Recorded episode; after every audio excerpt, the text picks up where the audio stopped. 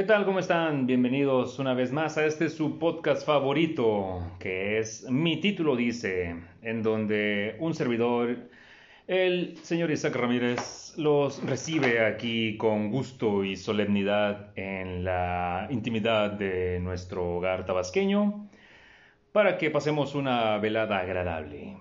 Me acompaña aquí, como siempre, nuestra psicóloga de cabecera. ¿Cómo se encuentra, doctora Fabi? Pues muy bien, este, la verdad es que no es cierto, no me siento bien. o sea, tampoco es por compromiso, ¿eh? No, tampoco es por compromiso, la verdad es que no. Este, me duele todo, me duele el cuerpo, me duele el pelo, me duelen las pestañas. Este, no hagan ejercicio, eso es malo hacer eso es malo. En cambio, mejor, esta pensé una cerveza Allende. Estamos patrocinados por la cerveza Allende. Ah, quisiéramos. Ya quisiera, ¿no? No, Este, Estamos recomendando la cerveza Allende. Estamos recomendando la cerveza Allende, que por cierto la pueden comprar en cualquier Walmart. Así es. Y este, y yo en lo personal, como ustedes saben que pues trato de ser fit aunque soy fat. Este, cerveza Le- a- Allende ligera. Este, es una cerveza baja en calorías, eh, de 3.5 de alcohol, pero eso no significa que no te ponga, tengan cuidado. Todas, todas o ponen. sea, todas ponen. Pero la verdad es que como tiene ese sabor de cerveza art- artesanal, Ah. aunque, aunque es ligera, aunque tiene baja caloría, O sea, sabe mejor que una Tecate Light. Uh, no, no, no, no, no, no, no, no, no. Es más, voy a decir algo que nunca pensé haber dicho. Sabe mejor que una Corona Light. Ah, bueno, la Corona Light no es así como que tampoco algo... No, pues no, pero, Bueno. pero, pero, pero estamos de acuerdo que la Corona Light es mucho mejor que una Tecate Light, ¿verdad? El orín es mejor que el Tecate Light. Exacto, ¿no? Entonces, este, sí, y por eso les recomiendo mucho eso. Si ustedes están haciendo ejercicio o quieren bajar un poquito de peso, sí se los recomiendo, es muy buena. Tampoco abusen del alcohol. Ya hablamos el episodio pasado porque se pueden quedar todos pendejos. Escuchen nuestro episodio pasado de bebidas alcohólicas, está muy divertido. Está muy divertido, pero este, como te decía, pues no me siento bien. eh, ya hoy oficialmente cumplí mes y medio de haber empezado a retomar la rutina de ejercicio. Y la verdad está de la chingada, está de la chingada, me duele todo. O sea, este mes ha sido como que difícil retomar todo lo que la pandemia nos quitó. Yo ya tenía, o sea, yo me imagino que hay mucha gente que ya estaba chida en acondicionamiento físico o iba a empezar su acondicionamiento o ya lo había empezado, ¿no?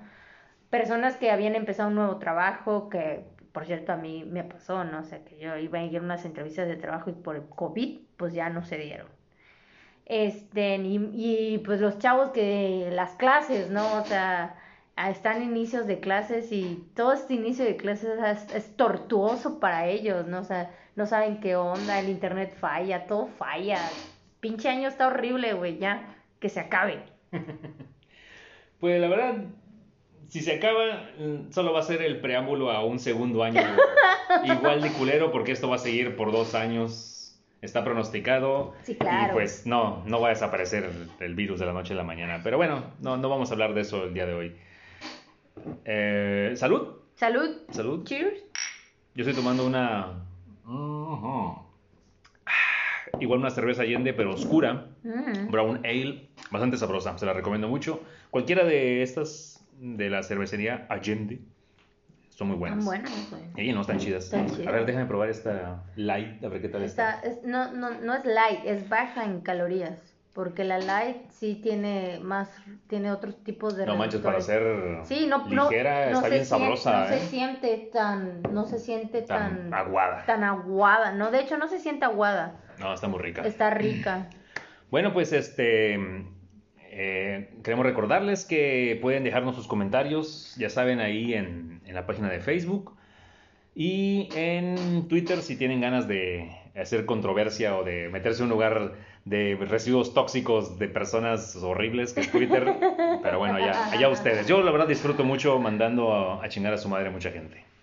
No, pues yo también aprendí ahora con el Facebook también, ¿no? A... De, en todos lados, En ¿eh? todos lados, Lo- hay- Lo que pasa es que en, Facebook son conocidos y en Twitter son desconocidos. Ándale, ¿no? Ese es, el, ese es el gran problema, que de repente en Facebook te encuentras a cada gentecita y para eso vamos. Te encuentras a cada gentecita que no sabías que son son tus conocidos, caramba. Son gente que conoces, gente que incluso hasta con las que convives, puede ser tu familiar, puede ser tu amigo de la infancia, puede ser tu cuate de la prepa, tu cuate de la universidad, tu compa. Puede ser quien sea. Puede ser quien sea, güey. Y está cabrón. Sí, sí. Está súper cabrón. Entonces, para esto el tema va a ser... Gente nefasta. Gente nefasta. Eh, estábamos dudando el título del episodio si gente extraña, gente loca, o gente peculiar, o no sé, gente, gente, rara. Gente rara. Pero al final concluimos en que todas esas personas rayan en ese, ese pequeño margen de la nefastez que sí, sí, se ganan un lugar privilegiado en nuestras vidas, como personas indeseables. Y bueno, hoy vamos a hablar un poquito de, qué es, qué son las gente nefastas, por qué son nefastos y cómo, cómo influye en nuestras vidas de manera, de manera presencial. Ah, la gente nefasta, híjole, pues parecería un tema fácil, pero yo, yo lo veo un poquito complicado porque a lo mejor me abruma el, de, que yo me esté quejando diario y a cada rato de gente nefasta, que me cuesta trabajo iniciar por uno. Pero bueno, vamos a, iniciar primero por la, por la teoría, como siempre hacemos aquí. La teoría. Bueno, fíjense que este, yo investigando así sobre lo que dicen distintos psicólogos, ¿no? Ajá. Pero hay uno que me, que me llamó mucho la atención porque es como muy, muy incisivo, ¿no? Ajá. Entonces, este, el psicólogo Paul Hauck, que es de Estados Unidos, este, él dice, él tiene una clasificación. ¿A poco hay una clasificación de gente nefasta? Sí, hay una clasificación, pero es que no le dice gente nefasta, él no le dice gente nefasta. Ah, o sea, obviamente él... Pain in the ass. él lo clasifica como personas como difíciles de lidiar con ellas. Sí, personas ah, difíciles. Bueno, esa es la traducción literal de alguien nefasto. O personas insoportables. Insoportables, sí, claro, claro. Entonces, este, eh, él nos cuenta que la mayoría de estas personas pues son inseguras y, e intentan imponer sus ideas usando peligrosas técnicas de persuasión y dominación. A ver, a ver, a ver, tiempo, tiempo, tiempo. Inseguras eh, ¿en qué radica la... bueno, no, en qué radica. ¿Cómo vemos, cómo notamos, cómo percibimos que una persona es insegura en algo? Es que va a depender, porque, por ejemplo, lo que decía este, este, esta persona, este psicólogo, pues como tiene una clasificación, cada clasificación de estas personas que... No, pero en general, en general, o sea, no, no, no personas así nefastas, sino... En ah, la persona insegura, este, es porque tiene algo muy marcado en su personalidad. O sea, por ejemplo, eh, que hay personas inseguras de una situación, supongamos, inseguras en las relaciones personales y que todo el tiempo piensan que lo están engañando. Y hay personas que son inseguras, pero ante sus propios ante sus propios métodos, por ejemplo, personas que siempre piensan que se están equivocando. Entonces, ah, hay diferentes inseguridades en cada persona, eso que ni qué. Entonces, es difícil decir cómo te das cuenta que una persona es insegura. O sea, es, muy la mayoría, la, mayoría de nosotros somos inseguros en algún aspecto de nuestra vida. o sea, por ejemplo, yo puedo ser insegura al momento de manejar, ¿sí? Y tú puedes ser inseguro al momento de decidir en qué gastar el dinero y, mientras más inseguro eres, menos gastas. Entonces, mucha gente te va a tildar de codo. De tacaño. Ah, de tacaño, exactamente. Pero en realidad no es eso. En realidad es que eres inseguro porque piensas que no vas a llegar a la quincena. Y cuando te das cuenta tienes como 18 mil pesos en tu cuenta porque nunca gastaste nada. Y, lo segundo que dice del método persuasivo de... Sí, usando peligrosas técnicas de persuasión y dominación. De dominación. Ajá, eso, eso se trata sobre de implantar una idea de, o sea, su, idea hacia otras personas. O sea, si, si yo soy inseguro con mi ingreso económico y por eso soy tacaño, que, no me, que ni siquiera me compro cosas para mí. Y trato de hacer lo posible porque tú y todos los que me rodean sean lo mismo. Sí, no, te empiezan a decir que, que debes de cuidar más tu dinero. No, no seas este manirroto. O por ejemplo, le dices a tu amigo, ese amigo tacaño, ¿no? Que, que le dices, oye, acompáñame a la plaza, necesito comprarme unos pantalones.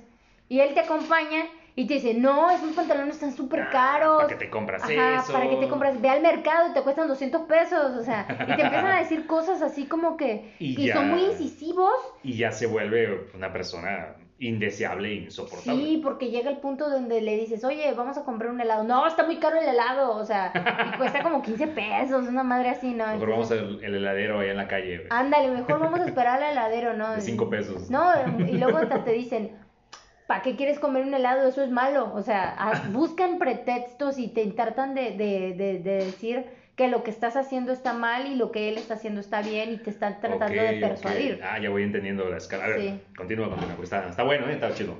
Eh, pues bueno, les voy, a, les voy a platicar un ratito. Esta, este Paul Hook dice que pueden llegar a ser desagradable o hasta miserable en la vida de los demás. O sea, sí, no, son personas que Sí, claro. pueden llegar a ser muy malas, ¿sí? Pero no, no con el fin de... de, de- de- O sea, e- ellos nunca piensan en joder. Ajá, exacto. Ellos simplemente eh, tienen esa inseguridad tan grande que se llevan de calle a mucha gente, ¿no? Entonces, Mm, sí está, sí está medio, retorcido el asunto. Entonces, son esas personas, y abro comillas, difíciles de carácter, cierro comillas. ¿sí? Bueno, la otra vez ya habíamos platicado de que se malinterpreta mucho ese, esa definición de que, ah, es que él tiene el carácter muy fuerte. Ajá, el es que es de carácter. Pero, a ver, platícanos, ¿cómo? Bueno, es que tener el carácter fuerte, pues es, es todo lo contrario de lo que comúnmente pensamos de que, ay, es que tiene el carácter bien fuerte. Aquí le decimos que alguien tiene carácter fuerte a alguien voluble. Ajá, alguien voluble, alguien volátil. Pero cuando te pones a pensar la raíz Ay. de la palabra, alguien que tiene carácter fuerte es que es una persona de convicciones Ajá, y pensamientos estoica, arraigados, sí, exactamente. Y, y que es estoica. Y que no necesariamente tiene que ser voluble. De hecho, no, la inteligencia emocional se basa en que si tú eres inteligente emocionalmente, no necesitas ni gritar, ni pelearte, ni nada, al contrario. Una, una persona inteligente emocionalmente es una persona que siempre va a buscar argumentos para tratar de, de llevar y, y convivir con los demás. Es decir, no puedo estar yo ah, eh, de acuerdo con lo que dices, pero si me doy cuenta que si yo te digo que no estoy de acuerdo, eso te hace enojar, pues no te lo digo. O sea, eso ya sería estar jodiendo gente, pues. o sea, eh, eh, coloquialmente hablando, ¿no? Hacerlo a propósito. Pero una persona que emocionalmente es inteligente, pues es fuerte, ¿sí? Es muy fuerte porque dices, yo sé que a, a esta persona le molesta esto, pues no lo hago, evito hacerlo porque es una persona voluble y, y es, como dicen aquí, es mecha corta, ¿no? Ajá, y eso ajá. te hace débil, porque cualquier cosa te hace enojar, cualquier cosa te, te, te, te desequilibra, o sea, te hace el, el equilibrio, te lo, te lo hace caca, ¿no? Entonces, pues eso no está chido, ¿no? Entonces, ya vamos entendiendo lo que es esto de difícil carácter, sino es una, una persona de difícil carácter, es una persona sumamente voluble con poca inteligencia emocional. Ok, ok, ok, ok. Entonces dice que con quienes hay que convivir en familia, en la oficina, incluso un- en una relación de pareja, según los trabajos del psicólogo, pues este, eh, cómo lidiar, por ejemplo, tiene un libro que se llama Cómo lidiar con personas que te vuelven loco, o sea, esa, ese libro, Yo necesito ese libro. ajá, ese libro yo creo que, yo creo que lo- to- todas las personas que tomamos taxi, lo debemos de tener. Todos los que vivimos en Tabasco Ajá, ne- todo- lo no, necesitamos. o todas las personas que viven en, el, en la CDMX igual, o sea, de veras, porque la gente en la CDMX, ¿cómo celebra? Está bien feo. Y este, y bueno, nos platicaba que existen pues cinco tipos de personalidades que calzan este perfil, ¿no? y este es el Ah, que les ver. quiero O sea, platicar. ya, ya hay una clasificación. Según el libro nefasta. sí, no, o sea, según el- su libro sí, según lo que él, lo que él, sus Según investigaciones. sus años de investigación. Ajá, su- según su Ya investigación. imagino. ¿En qué está haciendo tu tesis? No, pues en gente nefasta. En gente No, yo me imagino que tiene cinco hijos Pobre- y sus cinco hijos son nefastos. Pobre tipo con, con gastritis y úlcera, así de que, ah, ya no Presión lo arterial soporto", hasta así, dos infartos y, ah, malditos chamacos. Ándale, no, una a ver, cosa a ver, así. a ver en qué consisten. Ah, bueno, te- les voy a platicar los cinco. A ver. sí. Que son los agresivos o los bullies. ¿Agresivos o bullies? Ajá. Ok, ok. Los fracasados. Ajá, Los mimados. los controladores. Ok. Los perfeccionistas. Bullies o agresivos, Ajá. fracasados, Fracasados, mimados, Mimados, controladores, controladores, perfeccionistas. perfeccionistas. Sí, esos son los cinco. Ok, Entonces, ok, este, interesante. Yo creo que dice- todos, todos conocemos al menos uno de cada uno. Al- digo, al menos Sí. uno de cada uno. A ver, entonces les voy a platicar lo que, lo que él dice, ¿no? O sea, para que A ver, ¿quiénes son los agresivos bullies? Ok, los agresivos bullies son, son egocéntricos, incapaces de ponerse afectivamente en el lugar del otro, es decir, ser empáticos. O sea, Son empáticos, ok. cero empáticos. Y por eso humillan. Es recomendable intentar entenderlos entre comillas, o sea, No en realidad no los entiendes. Pensar que hay muchas cosas en su vida que no andan bien y luego hacerlos conscientes de su agresividad. Es como decirle, sí, no, sí, yo te entiendo, este, y te comprendo, y lo escuchas un rato y luego le dices, oye, ¿te has dado cuenta que es innecesario que le hables así a otra persona? O sea, o sea, yo te entiendo y no necesitas gritarme o no necesitas humillarme. Entonces, ahí va por ahí. Es como se trata esa gente. Ajá. Muchos no les piden que cambien por temor a represalias. Sin embargo, hay que hacerlo, por, pero desde un tono amable y respetuoso. Entonces, este, pues me imagino que, que, que estas personas, o sea, todos hemos tenido un bullying en la vida, o si no han tenido un bullying en la vida, ustedes son el Ustedes bullying. son el bullying. Es Ustedes la- son el la bullying. regla de oro. Es la regla de oro, ¿no? Entonces, este, cuando tienen un bullying, a mí me pasó hace no mucho tiempo. Yo tenía un bullying en mi trabajo. Y obviamente, pues yo no me le podía poner al tú por tú porque pues era un... Era tu jefe. Era, era mi jefe, ajá, pues así.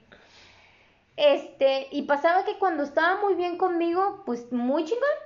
O sea, no pasaba nada. De hecho, nos llevábamos súper bien. Pero cuando de Cuando repente. se le botaba la canica. Se le botaba la canica, era un súper bullying conmigo. Y les voy a platicar una anécdota. No, o sea, esto está Esto chido. no, esto no debe salir de aquí, ¿eh? Por cierto, bueno. Pues bueno, es- continúa, continúa. Es una vivencia y es un testimonio y, lo, y lo cuento porque es personal, es algo mío. Entonces, una vez un compañero de trabajo pues estaba pasándola un poco mal y mi jefa ya tenía como, como rencillas conmigo, ¿no? Ok. Entonces, este, buscaba cualquier pretexto para, para llamarme la atención o para gritarme o para... Para- como decimos comúnmente, para cagar el palo. Ándale, para cagar el palo. Este, ni yo la verdad es que, es que yo en ese trabajo aprendí a ser emocionalmente fuerte, porque yo decía, güey, está, o sea, Pinche vieja loca. ajá, no, no, no está pasando nada, o sea, na- de la nada te enojaste conmigo.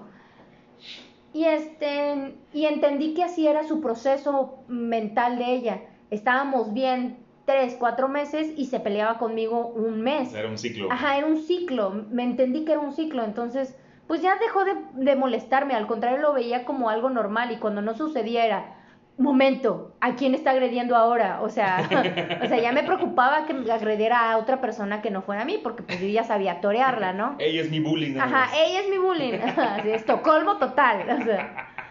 Sí, no, y este. Y como estaba enojada conmigo en ese tiempo, este amigo me, se me acercó y, y- y estaba hablando conmigo en medio del pasillo porque me estaba pidiendo un favor, un favor personal. Entonces yo lo estaba escuchando muy atentamente y le dije, sí, mira, no te preocupes, yo te voy a apoyar. Este, eh, era una situación muy personal en cuanto a su familia, entonces pues yo le estaba echando la mano. Y cuando ya veníamos de regreso y me decía, no, gracias, te agradezco, la verdad, este, híjole, eres una buena amiga. Llega mi jefa y me dice, ven para acá. Y, yo voy detrás de ella y yo, sí, dígame. Y yo todavía, sí, dígame, bien buena onda. Y me dice, ¿sabías tú que yo sé leer los labios? No mames. Y yo me quedé así como que... Yo, yo estuve en la KGB. Y yo me quedé así, o sea, de verdad, no supe qué contestarle. Es que, es que realmente eh, son de esas... Ajá. eh, Eso nunca jamás nadie te lo va a decir en, en una, en una frase que, que comienza. ¿Sabías tú que... Digo, te puedes esperar mil cosas, pero nunca que digan que yo sé leer los labios. Ajá, es que como, Ah. es que, es que, es que como ella, o sea, me lo dijo con, con el fin, y, y no es chisme, me lo hizo con el fin de decirme, yo sé que estás hablando mal de mí. Y, y pero a un principio no entendí que, por qué me lo había dicho, entonces yo me quedé y dije, Ah, ah, ok, le digo, sí está bien, y me dice, y yo sé lo que estás diciendo. y yo, Mm. ok. Entonces, me acuerdo Es perfectamente. que, es que sí, sí te agarra como Ajá, en curva. Me agarró y- súper en y curva. te sea, quedas así de que. ¿Qué? ¿Ah? Ajá. Entonces yo me quedé así como que, ¿what the fuck? Entonces, luego comprendí, ¿sí? O sea, como que y me dice, yo nada más te aviso. Y se fue. Y me dejó. Entonces, yo me quedé así como que. Ajá. Y cuando, cuando dije, a ver, ¿qué es lo que, lo que acaba de suceder? ¿Qué acaba de suceder? O sea, vamos a entrar. ¿Qué acaba de pasar? Entonces yo así como que, ah, entiendo. Ella piensa que yo estaba hablando con mi compañero mal de ella. Cosa que era totalmente innecesario, porque yo no necesitaba hablar mal de ella con nadie. Ya todo el mundo sabía quién es. eh, O sea, ya todo el mundo se había dado cuenta del tipo de persona que era ella. Que, de verdad, yo se los puedo asegurar, ella cuando es muy buena gente, es muy buena gente con, con las personas, o sea, tiene un problema de otro tipo, o sea, Sí, claro. Entonces- de inseguridad. ajá, de inseguridad. Entonces, yo dije, ah, ok, ok. Entonces, se me acerca a mí otra vez mi compañero y me dice, oye, ¿estás bien? Pues yo me estaba riendo, ¿no? O sea, ya es así como que, qué pedo. Entonces me dice, oye, ¿estás bien? Y digo, sí, todo bien. Y dice, oye, no tienes ningún problema. O sea, él es súper preocupado, ¿no? Ujú. Le digo, no, ¿por qué?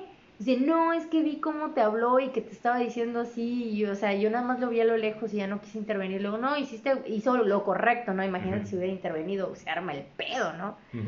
Pero es eso, de que las personas, o sea, hay que empezar a ser empáticos con ellos, decir, lo que me está diciendo esta persona está fuera de su realidad.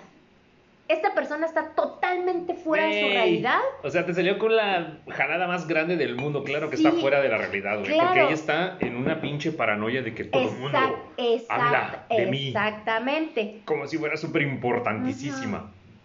Y yo puedo entender que cuando, cuando tú sientes que están hablando mal de ti, pues es obvio que sí están hablando mal de ti, pero no por buenas razones. Pero ¿qué crees? Sí. Por un gramo de dignidad que debas de tener tú en tu vida, no vas y te le pones enfrente o, o abres la puerta y gritas, ¿verdad que están hablando mal de mí? No, güey, te quedas callado y dices, ¿están hablando mal de mí? Ok, vamos a analizar por qué. Sí, O claro. O, si lo quieres ignorar, bueno, me vale madre, pero te lo quedas callado. Ah, no vas y dices, ¿verdad que están hablando mal de mí? Sí, Eso te claro. deja más Sí, mal, güey, te deja como vieja ajá, argüendera, porque- tamalera de no, lavadero, porque, porque sucede de porque Con el sucede respeto de lo- las tamaleras. ajá, porque sucede esto otro de que utilizaste ese argumento para bullear a tu trabajador, o Ah, sea, sí. y, yo, o sea, Que obviamente es un argumento muy pedorro, ajá, es un argumento un poco un poco fuera de lo Que, eh, de la realidad, Claro, o sea. hubiera sido mejor que hubiera dicho, ya me enteré que están hablando mal de mí. Claro. Ah, bueno, eso es súper común. Eso es súper común. No que mis poderes extrasensoriales me Sí, dijeron, claro. o mi bola de cristal dice, o cosas así. Se lee los Sí. labios, que no, que no más. Sí, claro. Que no más. Entonces, eso explica, eso Ah. explica mucho lo que, lo que dice... Y Lo... aquí podemos cerrar el podcast ya con esto. ya. El mejor, ¿no? Sí, no, la mejor anécdota. La mejor anécdota ya, güey. Sí, no, este, eso explica mucho de, la- de, las, de las actitudes de los bullying hacia otras personas, ¿no? Recuerden que los bullying humillan, maltratan, este, incluso golpean, ¿sí? este, a las otras personas por, por carencia, ¿no? Por carencias, por, Los bullies tienen carencias. Sí, los bullies tienen carencias. Entonces, este, también me acuerdo que, que yo era una persona, bueno, yo no sé si era o sigo siendo, porque la gente cambia, sí. Pero en, ese- en aquel entonces yo era una persona que, que la gente se acercaba a mí para resolver problemas. Constantemente me pasaba. Y muchas veces se saltaban a mi jefa por lo mismo. O sea, es decir, venía el director de donde yo trabajaba y se saltaba a mi jefa y me decía a mí, oye, necesito que me ayudes con esto. Ah, Porque el director ya sabía lo inmamable que era la señora. Y decía, si yo quiero resolver esto en fa, Sí, pues voy con el brazo ejecutor, güey, Sí. no con la loca esa. Sí, entonces, este, muchas veces así como que se me dejó en, en claro, o sea, nadie me lo dijo abiertamente, porque no necesitas que te lo digan, sino tú lo ves y te lo, y te lo hacen presente de que, ¿sabes qué? No queremos estar lidiando con, con, Con gente loca. con- no, no con gente loca, sino no queremos estar lidiando con esta situación y... Queremos que se resuelva lo más pronto Ajá, posible, ajá, sí. Yo la verdad hay muchas, muchos trabajos, muchos trabajos de los cuales yo nunca le reporté a mi jefa directamente, de los cuales yo le hice a mi, al director, o sea, Pues por- sí. por- o sea, donde él, él y yo hablábamos por teléfono o hablábamos por correo y que yo nunca le reporté a ella Bueno. porque sí me pedía él, es que yo no quiero que esta señora esté en medio y sabiendo esto. Porque lo va a entorpecer. Porque lo va a entorpecer exactamente. Y, y aparte, como a ella le molestaba esta situación, pues era muy bullying conmigo, o sea, y muy bullying con mi equipo de trabajo. Una vez a mi, a- imagínense, una vez a, a una de mis, de, mi, de mis auxiliares, estando embarazada, Mm. estando embarazada, le gritó y le dijo que era una... um, Le dio a entender, bueno, es que yo no estuve ahí, ella nada más me lo comentó, este, le dio a entender que era, que era una corrupta. Solamente porque, porque rellenó un formulario que un papá no terminó de rellenar. Entonces eso le dijo que era corrupción. Entonces, este, obviamente yo, yo abogo, yo abogo porque eh, por la manera en que la abordó, por la manera en que le gritó, por la manera en que le, en que le Que dijo- nunca van a ser los, Ajá. los modos. pues. Ajá, que nunca van a ser los modos. Pues obviamente mi auxiliar ya estaba a punto de reventar. Y yo la verdad lo que más temía, o sea, honestamente lo que más temía yo Se era que se le salga la, la chamaquita. Y la verdad es que para mí fue, era, era un- eh, fueron momentos muy, muy desagradables en cuanto a un bullying así. También recuerdo que a este chavo que me pidió el, el, el, el chante, ¿sí? En que me pidió el paro, Ujú. este, en Wilber. Este Wilber igual un día llega la, la jefa y él era el que mejor atendía a todos los chavos. De todo mi equipo era el que mejor atendía. Escribía del orto, pero era el que mejor atendía a la gente, güey. Y, y estaba atendiendo una chava y se le queda viendo. Y se va la chava bien contenta y todo. Y le dice, Wilber, estás haciéndolo mal. Y la voltea a ver y le dice, ah, ¿en qué lo estoy haciendo mal? Pues todo lo estás haciendo mal. Sí, sí, pero dígame exactamente qué estoy haciendo mal. Pues ya te dije, y deja de responderme. Si no, vas a ver, te voy a correr. Y agarró y se fue y se, y se me queda viendo y yo me le quedo viendo y yo así como que, what the fuck? o sea, pues de la nada, o sea, pasaban ese tipo de cosas. Pasaron con todos, o sea, con todos los chavos conmigo. Y dices, hasta las personas que llegaban a platicar conmigo las regañaba porque no, a nada tenían que ir a platicar conmigo. O sea, Nah, pues era una cosa, era una cosa realmente fea en cuanto a bullying, ¿no? Sí, no, no. Entonces, O este, sea, a la señora lo que se le pasó fue que se le trepó el, el mando, güey, el poder, güey. Y se, se subió a su ladrillo y se mareó cabrón. sí, cabrón, güey. cabrón. Y fíjense que, que eh, les debo repetir, ella como persona, cuando fuera, fuera de, de, de, de la ¿Del persona, trabajo? del tra- era una excelente persona, o sea, yo la Híjole, eso me da mucho miedo. Eso me da, ajá, y eso son de las cosas que yo digo, ¿cómo? O sea, porque muchas veces me, inve- me invitó a comer y yo fui a comer con ella. Pero ¿no, no te pone a pensar que estaba fingiendo? Es que no sé en qué momento estaba fingiendo. O sea, ¿fingía ser mala o fingía ser buena? Ajá, exactamente, ya no sabes, ¿no? Chin, chin, y ese es el bullying, ¿no? chin. Así, ¡ah! Diablo. Sí, el bullying mental, así, ¡ah! ¿Por qué me hace esto? Sí, claro, ¿no? Entonces, sí era, sí era como muy, sí era Ay, como qué miedo, muy loco, ¿no? Qué- era muy loco el esquizofrenia asunto. de la sí. señora, güey. Entonces, este, eh, hay que tener cuidado con, con los bullying, hay que saberlos observar, ¿no? O sea, decir, co- cada cuánto lo hacen, por qué es repetitivo, qué es lo que los altera. Yo me di cuenta que sus alteraciones eran, número uno, ser más reconocida que ella. Por supuesto. Ajá, esa Por supuesto. es, es, es O sea, algo que no- le pesaba mucho. Sí, claro. Le pesaba también mucho ser, pues, no ser la persona neces que necesitan las demás personas. O sea, ella tiene que ser la que resuelve todo y todos tenemos que acudir con ella. Exactamente. Está- Y, está cabrón y eso, bueno, güey. o sea, y bueno, Fíjate que yo, yo añadiría algo más, porque yo, yo lo viví con un jefe que tuve, que es- esta persona en algún momento, cu- cuando adquiere un puesto o un cargo, pues está así como medio novatón. Neurótico. No, no, está, está- está novato y está viendo cómo manipular. Y nunca falta, güey, es ese día que le dijeron, güey, tú vas a tener este cargo. Y en la noche se fue a echar unas cheves con sus cuates y se juntó con alguien equivocado, güey, y ese alguien le dio como consejo, güey, para que te hagan caso, que te tengan miedo, putéalos a todos, Ah, güey. sí. Y dijo, va, güey, para que funcione. Tiene razón. ¿Y qué crees, güey? E- Este tipo, un- una persona muy, muy capaz, con mucho conocimiento, Sí. pero el trato hacia las demás personas, güey, era, ah, su madre era, era precario, o sea, era muy nefasto el tipo. Híjole. Y desafortunadamente en el... Pero él es buena, él, él como fuera del trabajo, sí o no, que era chingón. Ahí te va. Ahí, te, ahí iba yo precisamente. Eh, en, el, en el ámbito en el que yo me desarrollaba, digamos que los trabajadores sindicales pues son un poco mañosos. Bueno, no, no, no voy a decir son, somos, porque yo, yo, yo pertenezco, pero no, no me considero Tú mañoso. eres del proletariado. Pero no me considero mañoso.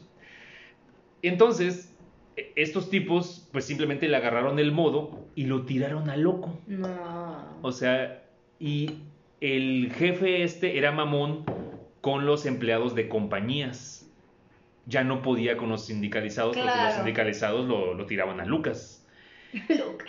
Y, y era una cosa muy extraña porque se empezaba a triangular las órdenes así. E- Era como decir, dile a fulano, o sea, lo te tengo enfrente, dile a fulano que lo tengo aquí enfrente que vaya a hacer esto.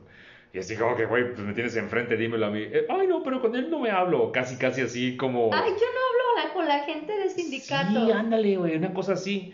Sí, claro. Entonces, pero porque él, él, él era muy, muy agresivo.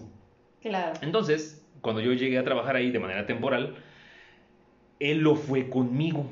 Pero, lo que yo te decía hace rato, una de las, de las características de cómo lidiar con estas personas es eh, no seguirle el juego. Sí. Porque él, él no es agresivo. Mm, mm. Él está jugando a ser agresivo en su, en su puesto, en su cargo, para que le hagan caso, porque él no tiene la inteligencia emocional para saberle llegar a las A las personas personas. y deslindar responsabilidades. No, él prefiere dar órdenes gritando. Entonces él llegó y me gritó y me dijo, y lo que todos hacían era pelea, conflicto, pelea, conflicto, mandarse la chingada y no hablarse. Y así, con cada uno, con todo se repitió, se repitió, hombres, mujeres, señoras, todo se repitió y, todo, y se acabó la gente que le eh, aguantara.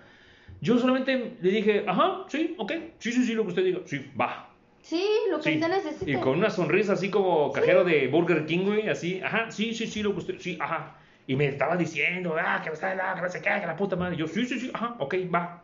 Ok, ¿dónde? ¿Cómo? Aquí. Y, ¿Qué re- quiere? ¿Qué necesita? y iba, lo hacía y regresaba y me reportaba, listo, jefe, ya, sí, pero.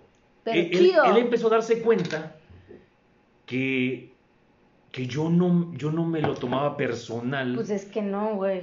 O, o- o yo no me molestaba por algo, uno, algo tan banal, y dos, claro. algo que yo ya me había dado cuenta que él era muy, muy débil Sí, claro. en eso. Entonces yo llegaba así, pa- porque para empezar, pues no, no, yo no me, yo no me prendo ni me engancho con las personas fácilmente, me, me, me da hueva, la verdad soy huevón, em- soy emocionalmente huevón, Sí. esa es la verdad. Entonces llegaba con él y, y me expresaba yo siempre así, entonces él se dio cuenta que conmigo no funcionaba, pero sí funcionaba, o sea, yo ejecutaba todas sus órdenes, porque era mi jefe, pero no funcionaba amedrentarme y no le temía. Sí, no te tengo miedo. Y yo así, y pues yo continué con mi trabajo hasta que se me acabó el contrato y terminamos siendo buenos amigos. Chido. Entonces, ahí él se dio cuenta que pues, le estaba cagando. Sí, claro. Y pasó el tiempo, yo, yo ya no regresé a ese departamento, pero frecuentaba a la gente de ahí y la gente me decía que el señor había cambiado mucho. Ay, qué padre, ¿no? El señor había cambiado bastante. Entonces, alguna vez que yo fui para allá, no a trabajar, pero estuve por el área, pues sí vi que había... Más, estaba todo más Pues él, él había... Él, él su trato- entendió, él entendió. entendió, Entendió, algo. sin palabras, entendió, Sí. o sea, güey, es lo que decía a- aquí, ¿no? O sea, que que tienes que tienes que ser empático con ellos porque ellos no saben ser empáticos contigo. Sí, Sí, sí, no, no, entonces- no, no, no tienen ese chip. Tienes que ser respetuoso con ellos porque ellos no saben lo que es el respeto, entonces hay que enseñárselos. De que aunque tú me grites, yo no te voy a gritar, tranquilo. Y, Claro. y poco a poco van a ir bajando la voz, o sea, lo tienen que hacer. Entonces, sí, claro, son, son, son cosas de vivencia personales que dices tú, sí, sí me he enfrentado a esto. A ver, el que sigue se llama fracasados. A ver, Híjole. permíteme porque yo fracasé como borracho y no tengo cerveza. a ver, entonces. Con permiso. A ver, Volví. volvimos. Aquí está su cerveza. Su cerveza, madame. Mademoiselle. Mademoiselle. Bueno, estábamos hablando ya, o sea, íbamos a pasar a los fracasados. Fracasados, a ver. Fracasados. Y fíjense que son. eh, es muy, muy loco lo que les voy a, les voy a platicar, lo que tengo aquí. Este. ahora, Es que estoy abriendo unas papitas. Mi paquetaxo. papitas, es un paquetazo ahí. Listo. Ajá. A ver qué dice la descripción. La descripción se las voy a platicar así, a ver. Son negativos. No se permiten el éxito personal y tampoco a los demás. Hacen sentir a las personas como si fueran idealistas, pero la verdad es que son ellos los que ven el mundo de manera negra. Explica Javier de la Plaza, psicólogo especialista, Javiera de la Plaza, perdón, Javiera, psicóloga especialista en asertividad esconden síntomas depresivos y se autosabotean, generan cansancio y alejamiento de los demás y la creencia de que todo les resulta mal hace, se hace realidad. Eh, también dice que un ejercicio práctico para enfrentarlos es esconderles algo y pedirles que solo comenten lo que les parece bueno. Contarles algo y, o sea, cualquier cosa. ¿Qué, qué te parece, no? Pero que solamente digan lo que les parece bueno. Así advertirán el problema en el que están ellos. O sea, si tú... Ok, Entendí lo del sabotaje. Sí, Ajá. entonces son personas sumamente negativas, o sea, sumamente que... que Ne- negativas. Bueno, sí, sí, negativas. Sí, negativas, o sea, que les dices, oye, qué bonito está el día, este, el sol está bien chido, Sí, el, pero el sol da cáncer, Ajá. la radiación me puede dar un melanoma, más sale un tumor y ya valió madre. Sí, exactamente, exactamente. Y luego dicen, oye, el día está tan chingón, vamos a la, vamos a la alberca. No, porque es que si yo vamos a la alberca, nos vamos a quemar del sol y te vas a quemar tú y, y este y luego vamos a tener problemas en la piel. O sea, ya se van a los extremos, pues, o sea, son de estas personas que no quieren que ellos no quieren hacer algo, pero te convencen también de que no hagas algo, porque inversiones. Pasa mucho en, no sé si les, eh, les pasa, bueno, el mexicano comúnmente piensa así. Ajá. Quiero abrir una taquería. Ok, ok. Y dices, quiero abrir una taquería aquí por mi colonia. Y le dices a tus amigos, y algún amigo te va a decir, no, pero en la esquina de tu casa hay otra taquería, y pues ya lleva más tiempo, ¿para qué vas a gastar tu dinero? Lo vas a malgastar, no te va a O salir sea, vas a fracasar. vas a fracasar, este, yo pienso que no, que no está chido, mejor, mejor, este, mejor vete a trabajar a un, a una empresa, deja de estar así, en ese tipo. Personalmente no puedo decir que yo conozco una persona así. Sí conocía anteriormente a una persona así. Este, pero tiene mucho tiempo que no, que ya ni me acuerdo lo que decía, pues, o sea, puedo decir que, no sé, cuando yo tenía 20 años conocí a una persona sumamente fracasada en ese aspecto, de que, de que nadie podía, nadie podía tener mérito si él no lo tenía primero. Entonces, más o menos por ahí. Ay, qué feo. Sí, fue, fue una etapa muy fea. Este, Esa persona que ahí se le denomina como fracasada, eh, real, o sea, siendo objetivos, ¿es un fracasado? no, ¿O, o qué, qué es un fracasado? busca fracasar y busca que los demás fracasen. Te busca lástima. Ajá, exactamente, es lastimero. Ah, lastimero, sí, cierto. lastimero. ujú. Es decir, y lo vuelvo a repetir, hacen sentir a las personas como si fueran idealistas, pero la verdad son ellos los que ven el mundo de manera negra.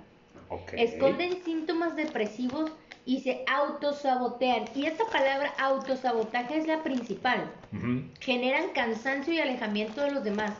Y la creencia de que todo les resulta mal se hace realidad. Es decir, es que yo este quería hacer esto, quería abrir quería abrir un puesto de tacos, Pero me chingué la rodilla. pero me chingué la rodilla y ya no me corté la mano con cuchillo de los tacos. Y, y ya ven, güey, yo yo güey todo el tiempo la no, mi vida está mal. Este pobrecito de mí, o sea, ¿Esas personas están deprimidas? Sí, hay una cierta depresión que, no, que les impide ver lo positivo de las cosas. Por ejemplo, a mí me decía un muy buen, muy buen amigo que ya tiene mucho tiempo que no hablo con él, pero tiene dos, dos restaurantes. Y nunca me voy a olvidar de que, Oh. de que en un este de que en un simposium él dijo algo así. Si ya te atreviste a poner un negocio, lo máximo que te puedas pasar es que fracases y que pierdas todo tu dinero. Ajá, sí. Eso es lo máximo que te puede pasar. Pero no te vas a morir. No, de ahí no va a pasar. De que te quedes con una deuda, todos vivimos endeudados. Y de eso no va a pasar, de ahí no va a pasar. Entonces yo me quedé mucho con eso porque yo decía, güey, ¿qué razón tiene este cabrón? O sea, ¿qué razón tiene este cabrón al decir, el que no arriesga no gana? Y, y dice él, a mí me pasó, y me acuerdo mucho que decía, mi primer negocio fracasó y me quedé con una deuda de 20 mil pesos, Ok. ¿sí? Pagué esa deuda, saqué un préstamo y mi segundo negocio ya no fracasó, porque de mi primer negocio aprendí a no fracasar. Y yo me quedé así, no manches, tiene, tiene mucha lógica lo que dice, ¿sí? O sea que las primeras veces que hacemos cualquier cosa, la primera vez que hacemos una suma, La fracasamos. ¿sí? Sí, claro, La primera vez que, que, que, que jugamos fútbol, pues nadie sabe jugar fútbol, güey. Eso se va dando con el tiempo, con la práctica. Entonces, definitivamente, estas personas piensan que una vez que hacen algo y fracasan, todas las veces en su vida van a fracasar. Pero lo piensan tanto y lo arraigan tanto y, y- y casi, ¿Y- casi... ¿Y, y de qué depende que, que tengan ese pensamiento o que no? ¿De factores externos? ¿Personas que lo rodean? Puede ser por muchas, muchas situaciones, factores externos, como tú dices tú, personas que lo rodean, pero muchas veces también son ellos. Yo conozco una persona que lo tuvo todo, lo tuvo todo, todo, todo para, para, para sa- salir adelante. Y sin embargo, él decidió no hacerlo. Y hoy en día le echa la culpa a, a sus padres porque él fracasó. Entonces dices, espérate, si quien tomó la decisión de no ir a la universidad, de no terminó, de no estudiar, de, de hacer su vida un papalote o, o, o de lo que tú querías hacer, no te dedicaste al 100%, fuiste tú. Y ahora le echas la culpa a tus padres, ya que eres una persona súper adulta. Pues yo creo que no, ¿verdad? O sea, Claro. tú, les, tú estás buscando a quién culpar y eso hace el fracasado. Y eso te, te sabotea, porque Que eso es un autosabotaje. es- estás saboteando el- la retroalimentación para el aprendizaje. Exactamente. O sea, en lugar de canalizar todos esos En errores, lugar de decir, chin, ya la cagué. yo la cagué, eh, la vez que a mí me dijeron que estudiara en la universidad, no lo hice, fue mi decisión. Yo la cagué. A mí me apoyaron, pero yo fui quien la cagué. Entonces, empiezas a notar, o sea, por ejemplo, yo puedo decir, personalmente hablando, ¿no? Puedo decir que, que las veces que mi mamá me llamó la atención, yo me encabronaba. Puta Sí. madre. Puta madre, no me dejan hacer nada. Este, pero, pero hoy en día digo, ah, chingado, por ese pinche regaño. Si no me lo estoy, hubiera- estoy vivo. Estoy viva, güey. O sea, si por ese pinche regaño yo lo hubiera vuelto a hacer, No, ya hubiera ya me hubiera madre, muerto, me hubiera muerto. O sea, yo no estaría aquí, no estaría contándoles esto. A eso se llama retroalimentación y ser también este, consciente de los actos.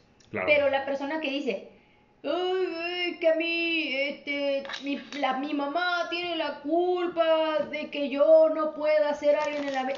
Eso es mentira. Bueno, en la psicología, ¿por qué se culpa tanto a los padres?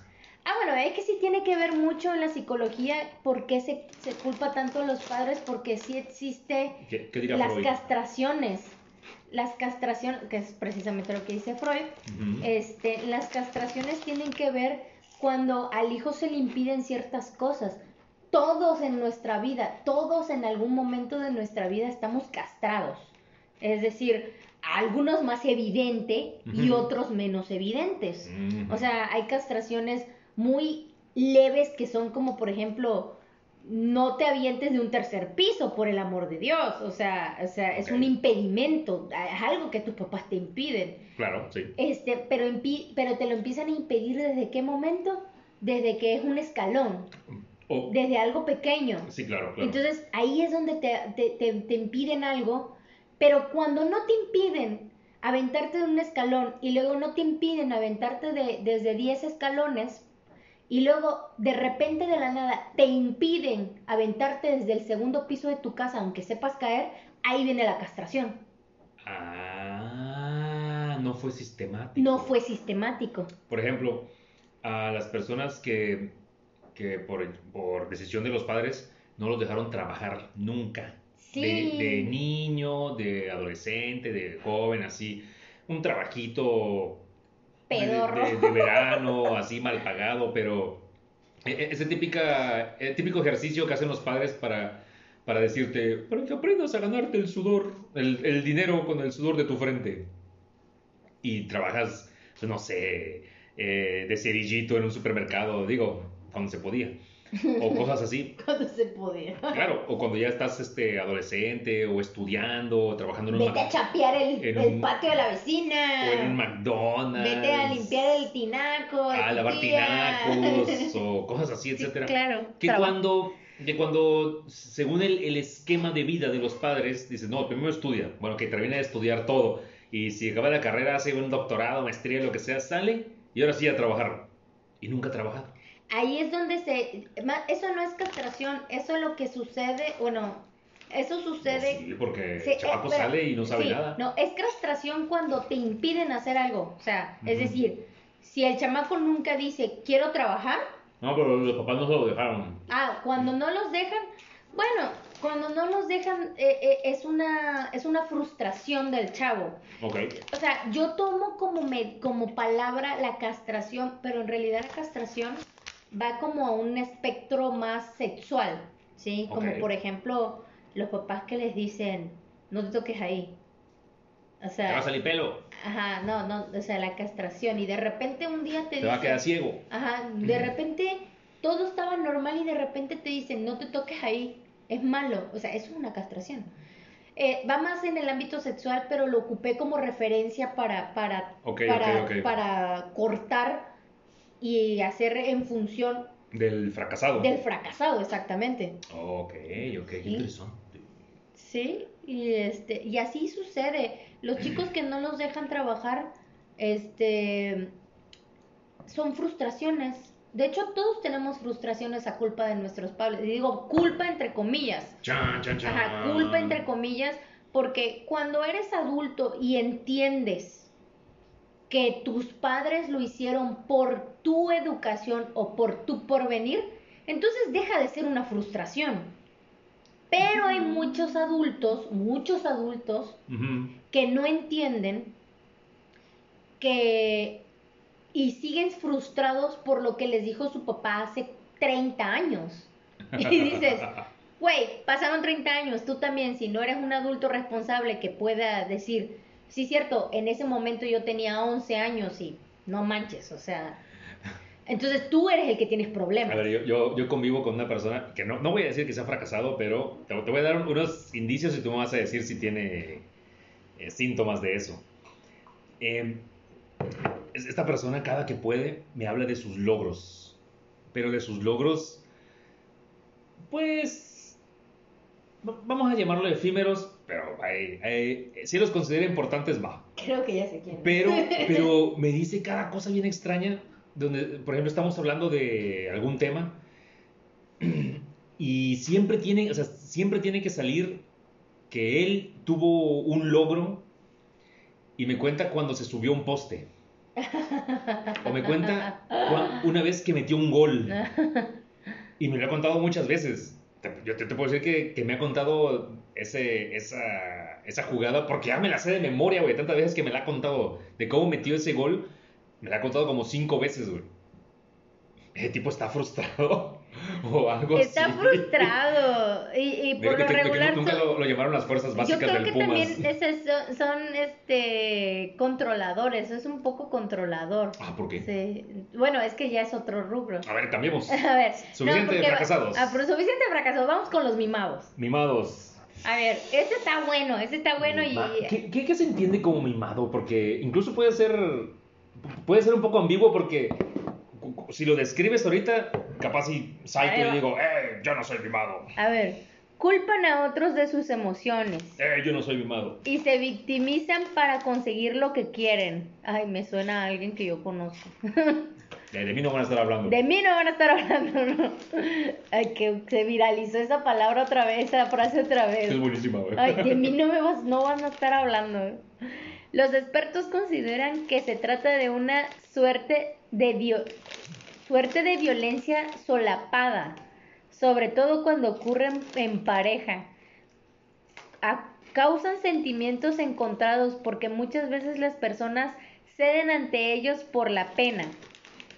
Pero uno termina enojado con uno mismo al sentirse manipulado. Explica Javiera de la Plaza, para enfrentarlos hay que tomar las decisiones siempre desde un punto de vista racional, decirles lo mucho que, lo- que se los quiere o se estima, pero nunca ceder en sus peticiones. Y yo voy a decir, el novio tóxico.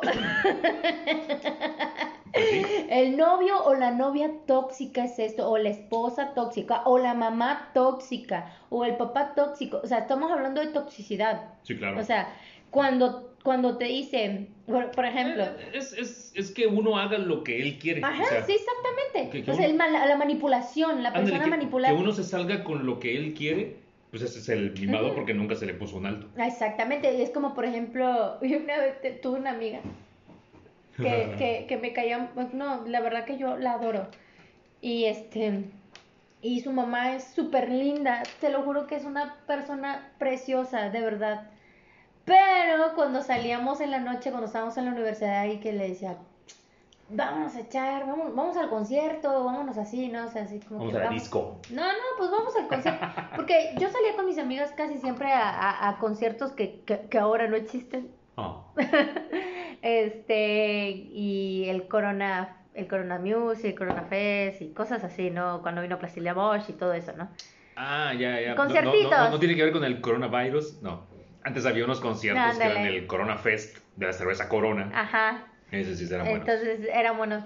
Entonces siempre le decía yo, vamos. Entonces me decía, no, es que mi mamá y que no sé qué. Y un día, de pura cagada, me dijo, échame la mano, vamos a mi casa y le voy a decir a mi mamá y le voy a decir que voy contigo. Va, va, va. Y fui a su casa y le dice, oye mamá, este, vamos a ir a un concierto. Y la mamá, ¿y a dónde? No, pues allá en la, en la, en el estacionamiento de, de la feria. De la feria. Ajá. Ah, ¿y a qué horas? No, pues más al rato, dice, más al rato, todavía no. Y este ni empieza, Ah, ok. Y al ratito, oye hija, pues ya que vas a salir, al rato que regreses, ¿será que me puedas traer este unas flores? Que no sé qué, este, es que me siento mal y que no sé qué. Y a ver si me encuentras aquí todavía despierta. Y yo le decía, no se preocupe señora, si vamos a regresar temprano, o sea, no, no vamos a regresar antes de, después de las 10 o 11 de la noche. ¿Y las flores para qué? Es chantaje emocional. A ver, puede tener unas flores para mi tumba, porque cuando Ah, Ándale, ya eso, voy a es eso. estar muerta. Es eso, es eso, es eso. Eso Ah, es lo que estaba, eso es lo que estaba diciendo, pero no lo decía tal cual.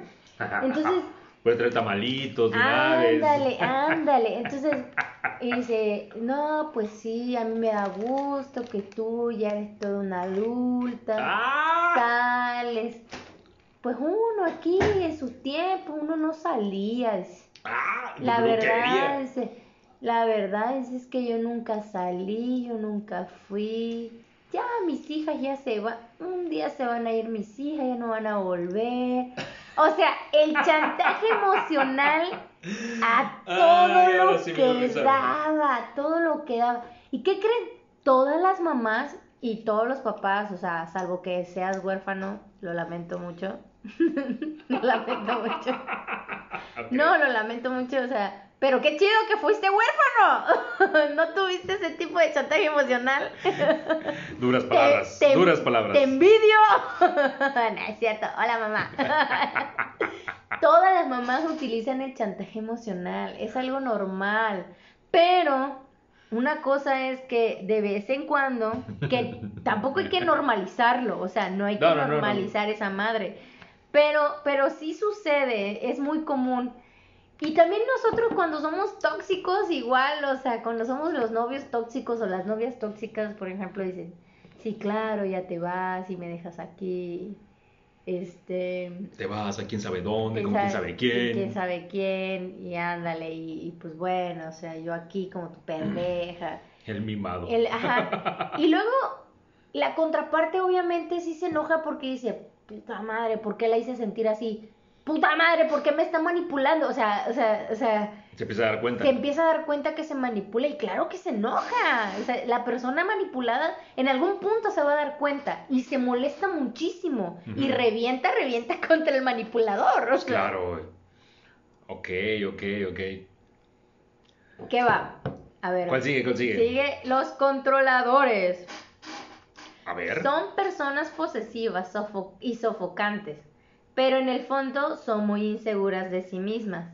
Los más débiles, entre comillas, tienden a necesitarlos para que se les haga, para que se les diga qué hacer. Explica Paula Sánchez de la Academia de Psicología de la IU de San Diego.